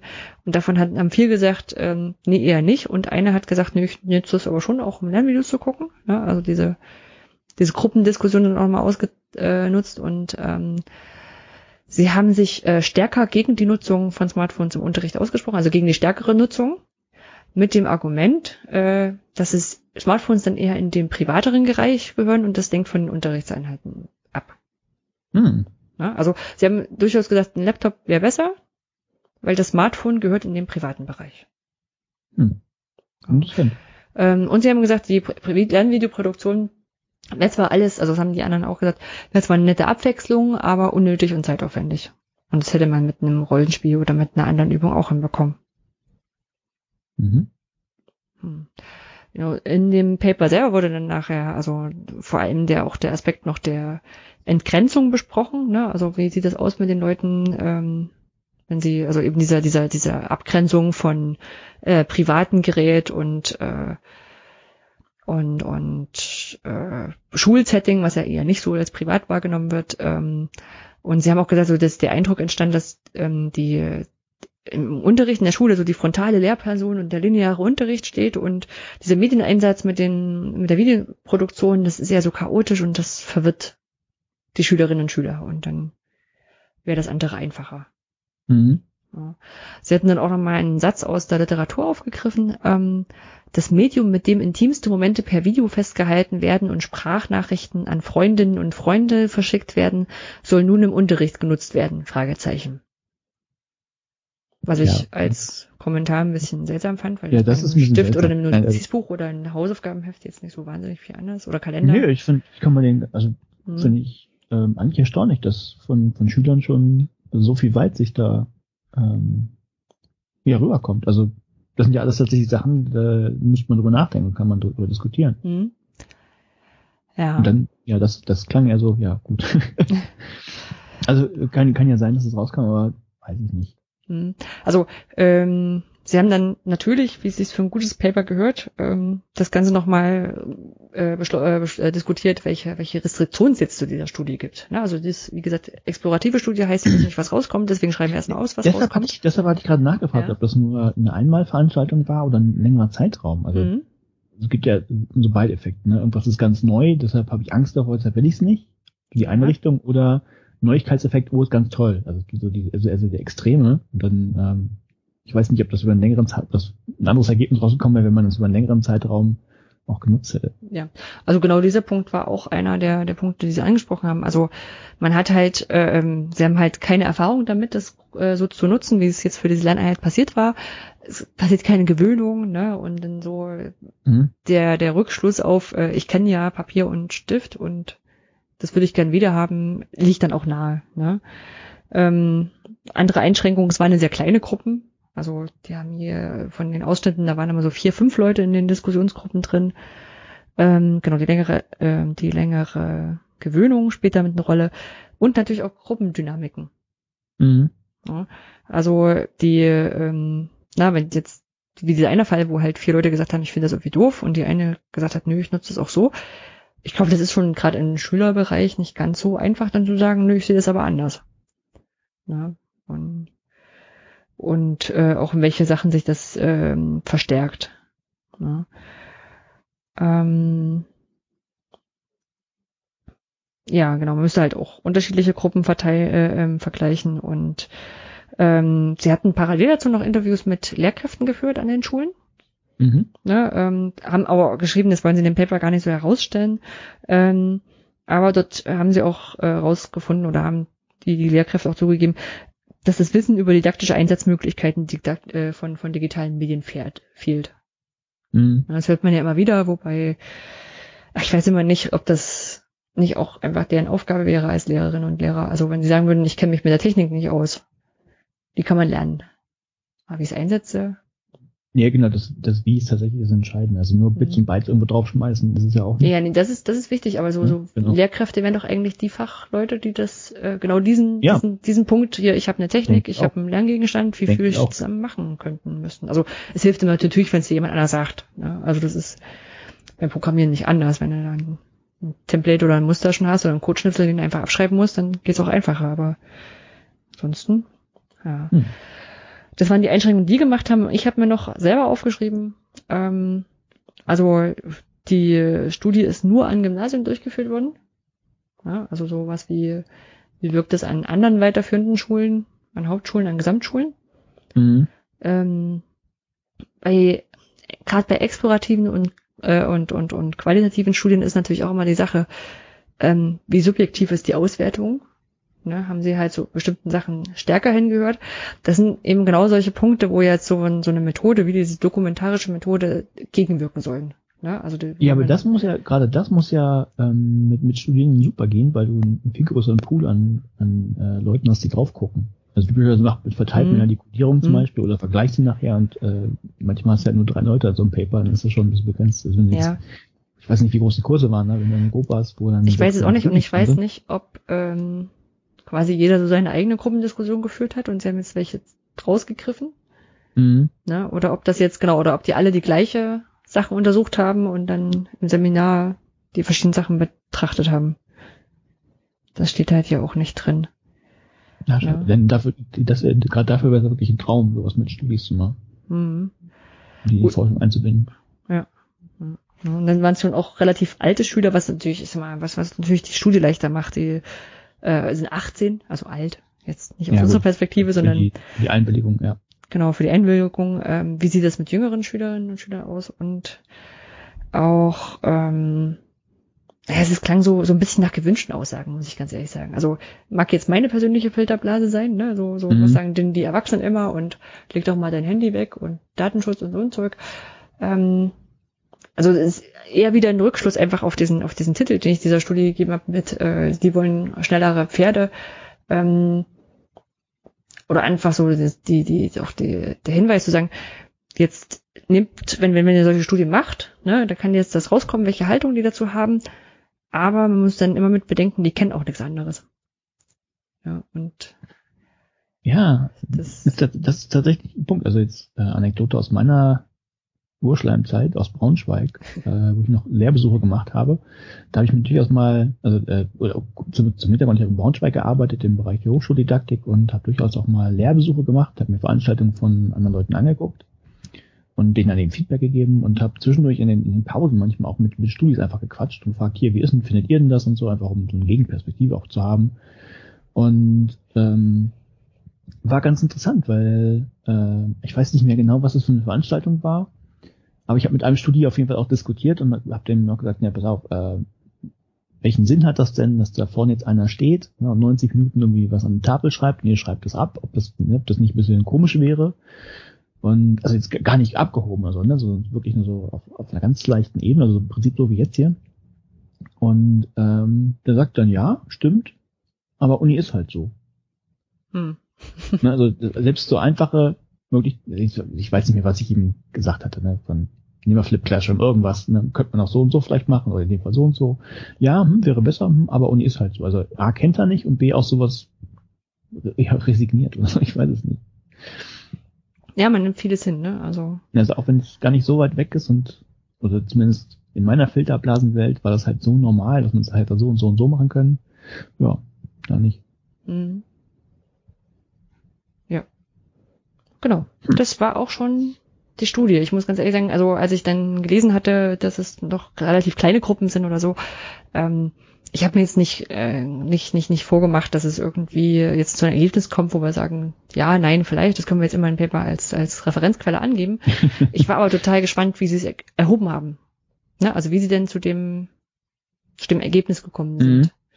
Ne? Und das ist natürlich auch so eine Sache, wo, wo ich sagen würde, es wäre jetzt nochmal spannend, den ganzes Semester, so Halbjahr, äh, damit arbeiten zu lassen und dann nochmal zu reflektieren, was, was ist, und vor allem mit unterschiedlichen Sachen. Ne? Also mhm. das kennt man ja auch ganz oft, ähm, weil wir aus dem Bereich kommen, also gerade mit MOOCs, ne? da gab es so äh, diese Anfangsphase, wo sich die Professoren und Professoren vor die Kamera gesetzt haben äh, und dann das gleiche gemacht haben wie in der Vorlesung, also geredet und vielleicht gab es Präsentationen dazu und dann mhm. ähm, gab es ja diese berühmte Schulmeisterstudie, wo es hieß dann, naja, pädagogisch ist das jetzt auch nur äh, ja. Neuer Wein in alten Schläuchen.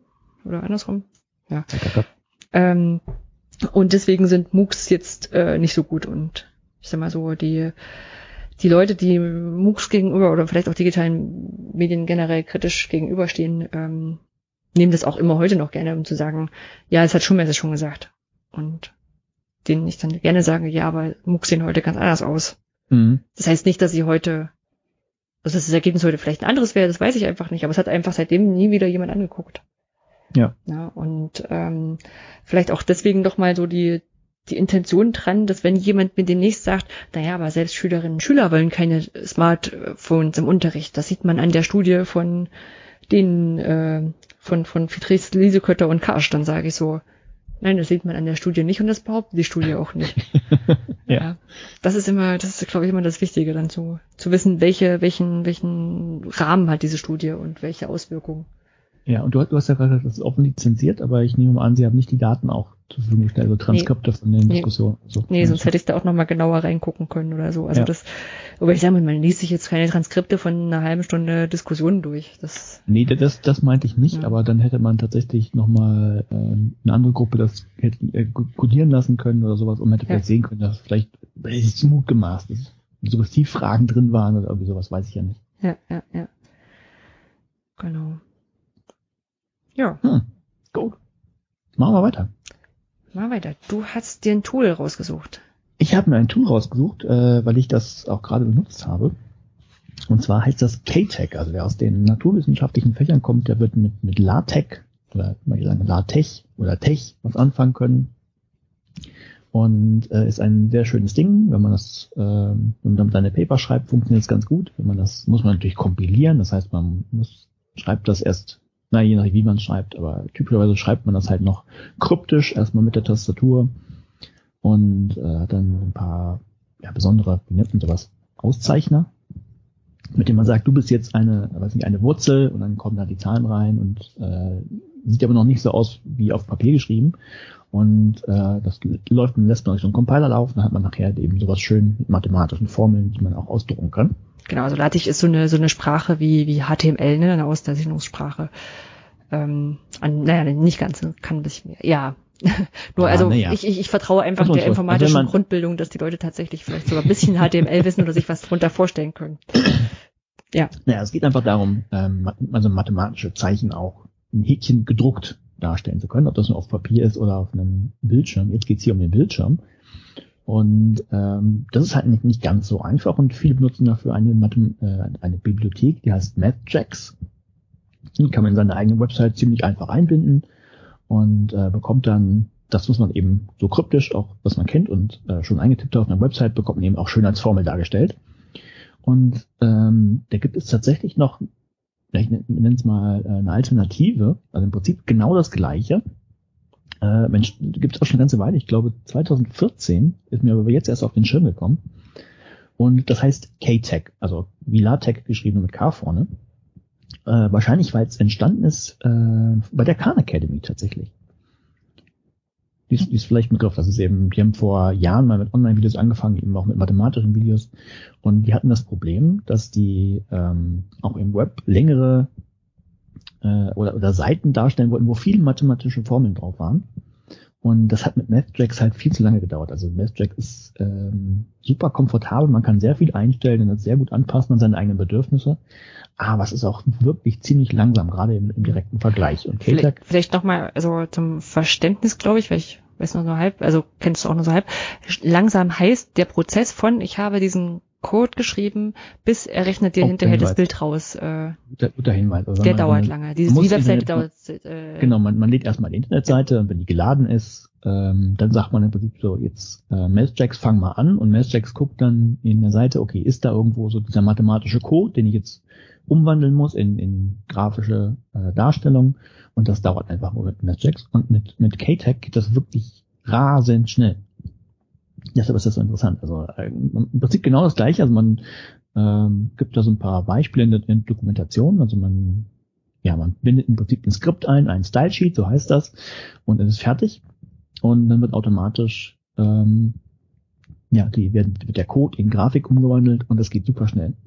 Und deshalb wollte ich es einfach mal vorstellen. Also wenn ihr irgendwie mit Mathjax arbeitet und ja, euch das zu langsam ist, weil ihr viele Formeln auf einer Seite habt, dann guckt euch einfach mal KTEC an. Das ist, das ist eine super Sache. Dann hätten wir es auch nicht erklären können, weil die Leute Mathjax kennen, hätten, hätten wir den Umweg nicht machen brauchen. Richtig. Aber ja. vielleicht kennt jemand gar nichts und hat sich gefragt, wie kriege ich denn mathematische Formeln auf meiner die Seite? Die können dann gleich anfangen mit KTEC und die könnten dann, die könnten auch gleich mit KTEC anfangen, genau. Sehr schön. Ja, das war mein, mein kleines Tool. Also hat mich, äh, also ich finde, fand es war, also es gibt das, die, die Seite, äh, vielleicht suche ich die gleich noch raus. Ich, vielleicht, ich suche die gleich noch raus. Es gibt wirklich eine Seite, wo man ähm, mit, Seite mit vielen Formeln drauf, man kann die einmal in Nettracks rendern, so heißt das rendern, und äh, danach mit KTEC mal angucken, wie der, wie, wie groß der Geschwindigkeitsunterschied ist. Das ist schon erstaunlich. Also ne, zu, zur Ehrenrettung von Netcheck, oder was heißt Rettung, also bei, bei KTEC kann man nicht so viel einstellen. Es gibt wahrscheinlich ein paar Symbole oder so, die funktionieren damit nicht. Also ne, da kann Nashdex halt Längen mehr. Aber wenn man es schnell braucht und nicht so viele Details, dann ist KTEC vielleicht eine gute Alternative. Und ich frage jetzt aus Sicht der H5P-Community, das hast du dir natürlich angeguckt, um mathematische Formeln in H5P super darstellen zu können? Ja. Sieht man da ein Weihnachtsgeschenk so viel, Ich versuche ja immer nicht einen H5P-Podcast zu machen, aber äh, ja, tatsächlich. Ähm, also die äh, Wünsche dazu gab es viele. Es gab es halt ja einfach ähm, nicht so viel Zeit zwischendurch. Beziehungsweise, ne, habe ich ja schon mal irgendwie erklärt, wir müssen ja irgendwann Geld verdienen und können nicht immer nur das machen, was wir machen wollen, sondern müssen halt das machen, was auch bezahlt wird. Und äh, jetzt war aber Zeit da.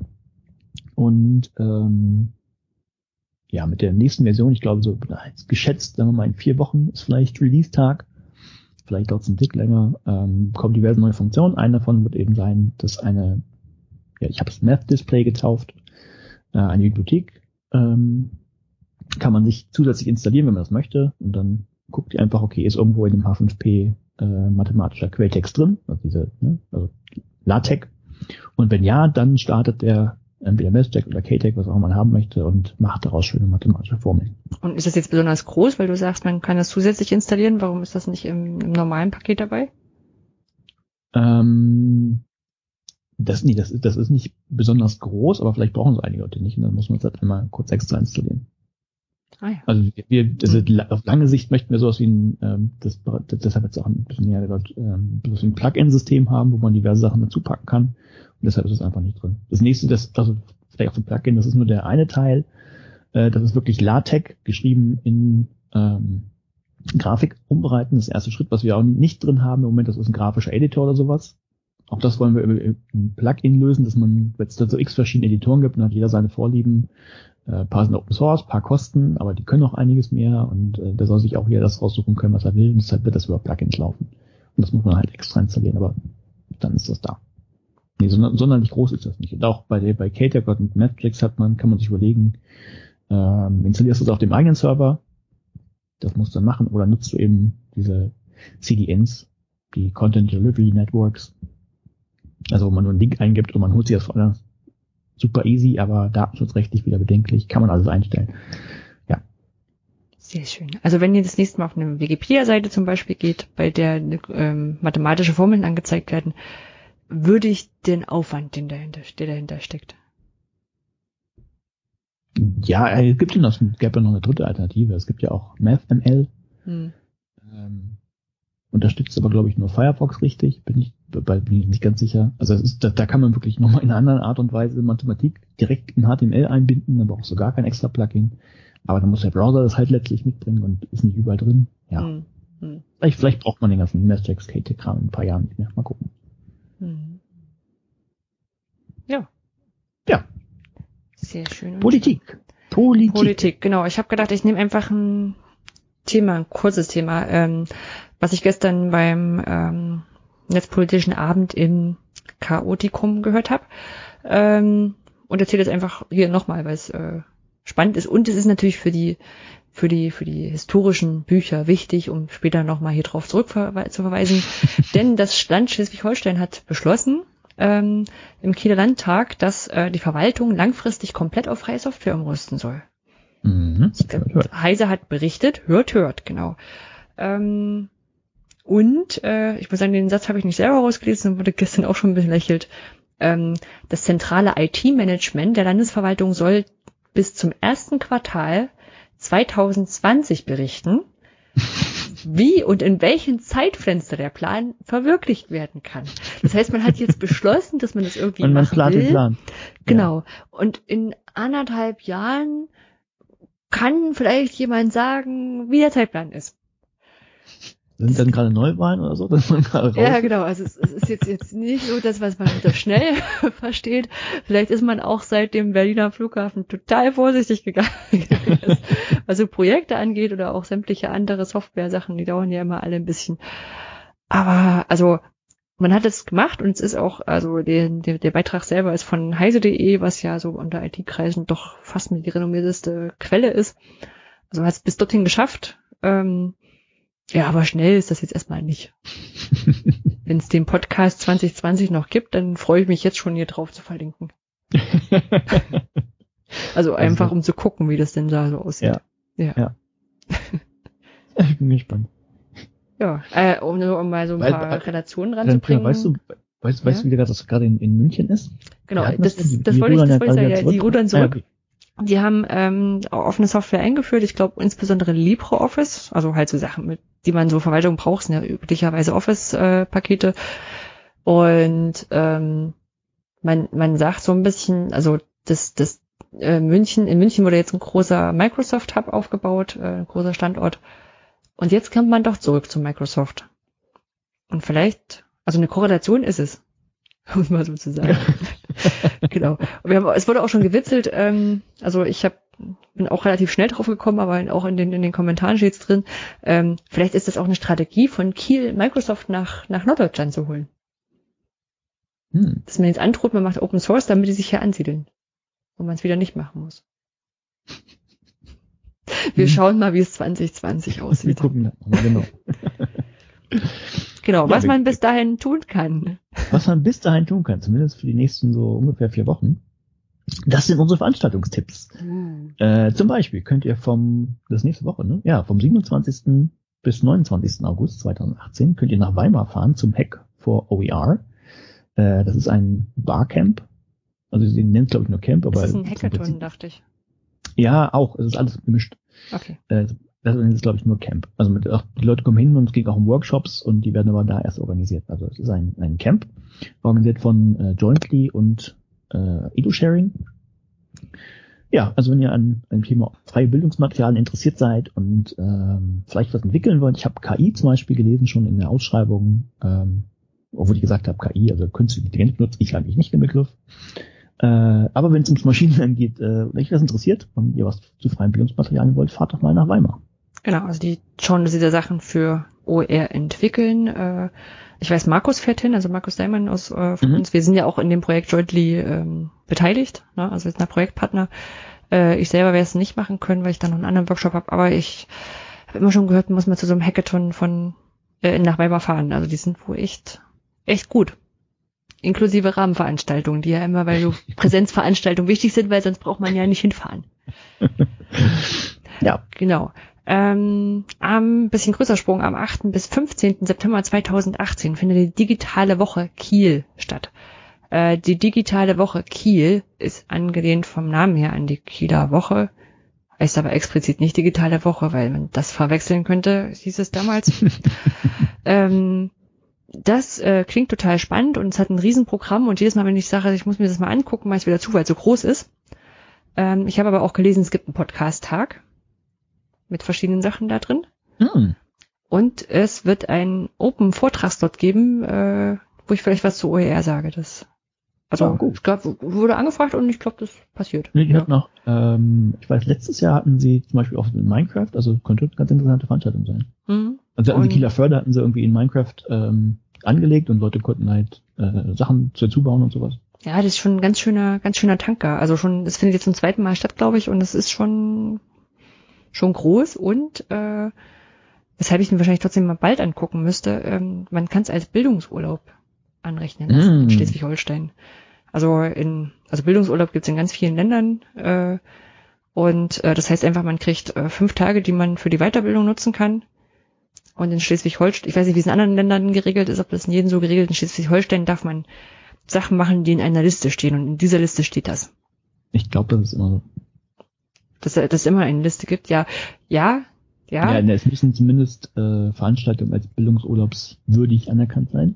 Genau. Und in Schleswig-Holstein gibt es noch den Nebensatz, oder man kann es mit dem Arbeitgeber verhandeln. Ja, klar. Und gerne offene Schelte gegenüber dem Arbeitgeber. Äh, die Fachhochschule Lübeck akzeptiert nur Sachen, die in dieser Liste stehen. Ehrlich? Weil, stand da der Kongress drin? Äh, der stand drin. Weil ich habe nämlich okay. schon, schon, ich wollte für die ah, OER-Camps wollte ich das eigentlich ich mal weiß, anerkennen ich war, war ja da und hatte überhaupt keine Probleme mit. Ja. Und ich, ich wollte was für die OER-Camps, da dachte ich auch, Mensch, so, also eins äh, ist ja Dienstreise gewesen, kein Ding, aber so mit dreien ist das ein bisschen vermessen gewesen und da habe ich gesagt, kein Ding, ich melde das als Bildungsveranstaltung, also als Bildungsurlaub an. Mhm. Da wurde mir gesagt, und da habe ich auch deinen dein, dein Fahrt zum Kongress als Referenz angegeben und dann hat sie gesagt, ah, äh, nee, ähm, das war damals tatsächlich in dieser Liste. Mhm. Ähm, und ja, es wird generell nichts anderes akzeptiert, weil dann könnte ja jeder kommen. Man muss jetzt auch ein Stück weit das Ganze in Schutz nehmen. Das ist viel vorauseilender Gehorsam, weil das natürlich gegenüber den Steuerzahlern und damit letztendlich irgendwann dem Ministerium gegenüber verteidigt werden könnte. Können müsste. Hm. Hm. Aber digitale ja. Woche ist grün. Genau. Okay. Dann haben wir vom 10. bis 13. September 2018 die äh, Del Delphi Ah, jetzt habe ich vergessen, was Delphi heißt. Das ist natürlich eine Deutsche E-Learning Fachtagung Informatik. Ja, ich weiß es nicht. Genau. die und die Fachtagung. Nein, die heißt wirklich so. Also ist, ich bin ja. jetzt total stolz, dass ich das weiß. ja, gut. Gut, die heißt so. ja. die, die findet statt. Das ist eine, äh, das ist eben der Informatiker äh, Flügel. Und äh, dann gibt es noch speziell die Fachtagung zur Hochschuldidaktik der Informatik. Und beide äh, finden im Prinzip zeitgleich, beziehungsweise leicht versetzt äh, in, leicht überschneidend in Frankfurt statt. Titel ist Digitalisierungswahnsinn. Also äh, Wahn in, eingeklammert. Also Digitalisierungsklammer auf, Wahnklammer zu Sinn. Also ein bisschen ja, ja. Äh, ist es das, ist es nicht, wird es gerade überzogen. Als Trend. Ähm, ja. Ja. Fahrt mal hin. Hm. Glaub, ich weiß nicht, ich, ich, ich weiß nicht, ich habe die Delphi irgendwie in so einer leicht negativ Schublade abgespeichert, aber ich weiß ich, nicht warum. Ich finde die eigentlich immer ganz, ganz cool. Ich werde es wahrscheinlich, also aufgrund des anderen vielleicht. Termins mit der Digitale Woche wahrscheinlich nicht schaffen, was schade ist, weil ähm, ich habe äh, dort mitgewirkt an einem Workshop äh, bei der Organisation, bei der DEFI, ja, für äh, ah, okay. digitale Zertifikate. Ähm, habe es leider selber nicht geschafft, was einzureichen, aber ich habe dann gesagt, ich mache Reviews mit und äh, organisiere das für den Band, wobei ich sagen muss, also ich habe das mitgemacht, aber es gab schon Workshops, für die ich mich stärker engagieren konnte, weil es also bis in die Urlaubszeit gefallen ist. Da waren die anderen hatten da viel mehr größeren Anteil dran. Ähm, ja, also ich finde es eigentlich immer ganz nett. Ich finde, das sind so, dadurch, dass, wie soll ich sagen, dadurch, dass es der Informatikflügel der Diskussion ist, ähm, geht es dort sehr viel öfter um was Konkretes. Ne? Also verallgemeinerbares, quantitatives. Ähm, was nicht heißt, dass sie besser ist, aber man kommt öfter mit Sachen nach Hause, die man direkt anwenden kann. Kann dir auch nicht, vielleicht bringst auch, ich mache das ja häufiger, Sachen durcheinander bringen, aber hm. ja, egal. Ja. Es hängt wahrscheinlich ähm, auch einfach von Konferenz zu Konferenz ab und wer da, da war. Ja, kann sein. Ja. Dann, ganz wichtig, bitte tragt euch das äh, oder die Zeit davor zumindest dick im Kalender ein. Der 12. September 2018 ist wichtig, denn da wird die Abstimmung zur Urheberrechtsnovelle im EU-Parlament stattfinden. Das heißt, da geht es nochmal um diesen Artikel 11 und Artikel 13, um Leistungsschutzrecht und Uploadfilter. Äh, da wird abgestimmt, dann ist es zu spät. Wenn ihr vorher Zeit habt, klickt doch einfach mal auf den Link, den wir in die Shownotes reinpacken und rettet das Internet. Da könnt ihr euch nämlich informieren und äh, also informieren, wie ihr ganz einfach Abgeordnete anschreiben könnt und wer sogar noch dabei unterstützt. Das heißt, ihr mhm. könnt den auch. Ähm, ich ja. glaube, es gab auch noch einen Protesttag. Ja, der ist äh, äh, am 26. glaube ich. Mhm. Nee, kann nicht sein. Ja. Oder doch? Der ist ein Freitag? Ja, könnte sein. Ich glaube, es ist der 26. Äh, steht aber auch auf der Seite. Mhm. Genau, dann haben wir äh, noch eine Tagung ähm, vom 12. bis 14. September. Die sind alle äh, gleichzeitig, oder? Die habe ich, die habe ich leicht positiv abgeschrieben. das ist die äh, Tagung der GMW, der Gesellschaft für Medien in der Wissenschaft. Und die findet statt an der Uni Duisburg-Essen. Das heißt, äh, liebe korrekt, liebe Jungs, ähm, äh, könnt ihr mal vorbeigehen, wenn das bei euch direkt vor der Haustür stattfindet. Titel ist Digitalisierung, Motor der Hochschulentwicklung, Fragezeichen.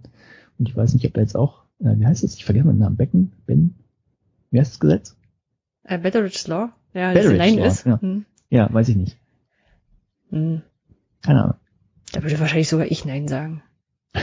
Also beim Motor, aber das führt zu weit. Ja. Genau. Und ich habe noch mit reingeschrieben, am 14. bis 16. September 2018 findet in Hannover die Maker Fair statt. Mhm. Ähm, die Maker Fair ist eine Messe, Fair, äh, von Menschen, die Sachen selber machen, um es jetzt mal so zu ähm, formulieren. Also Making ist ja so das neue Basteln. Äh, man verbindet es oft mit 3D-Druck, Lasercutten und Fablabs und solchen Sachen. Aber wir waren schon häufiger auf Maker-Fairs, eher so kleineren, aber auch schon in Berlin. Das fetzt. Also das geht auch total breit von äh, Menschen, die sticken, Menschen, die malen, äh, Lego, was gespielt wird. Also das ist so eine Vielfalt, dass da irgendwie für allen was dabei, für alle was dabei ist und in der Regel sind es Menschen, die dastehen und, und einem die Projekte erklären wollen.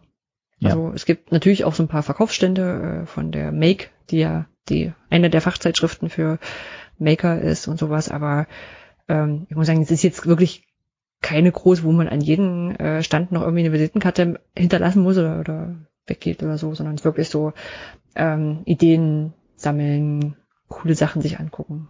Ja. Vielleicht auch Sachen erklärt kriegen. Also es gibt auch Workshops und, und Vorträge. Ja, und dann werden wir wahrscheinlich am Sonntag dort sein. Okay, ja, für mich ist das immer alles ein bisschen weit. Hm. Dann erzähl doch mal, was in Tromsø so passiert. äh, kann ich direkt sagen, weil es jetzt wohl tatsächlich eine Meetup-Gruppe gibt, auch uh. rund um das Thema Maschinenlernen und so. Also es gibt mehr ja, als zwei Leute gestern, in meinem gestern, Wurden mir gestern vorgeschlagen. okay. Meetup sich gemeldet, scheint es jetzt zu geben und hat mir das empfohlen. Da war wahrscheinlich auch ein schlauer Algorithmus dahinter. Ähm, ich weiß noch, habe noch keinen Termin, aber ich kann die auch gerne bekannt geben. Ihr könnt dann alle vorbeikommen. Eine Person kann noch hier übernachten, so viel Platz ist da. Gute ja. Idee. Mit dieser Einladung für Ollis Couch enden wir die heutige Folge. Genau. Und sagen einfach ganz kurz und schmerzlos Tschüss. Ja, macht's gut. Ciao. Ciao.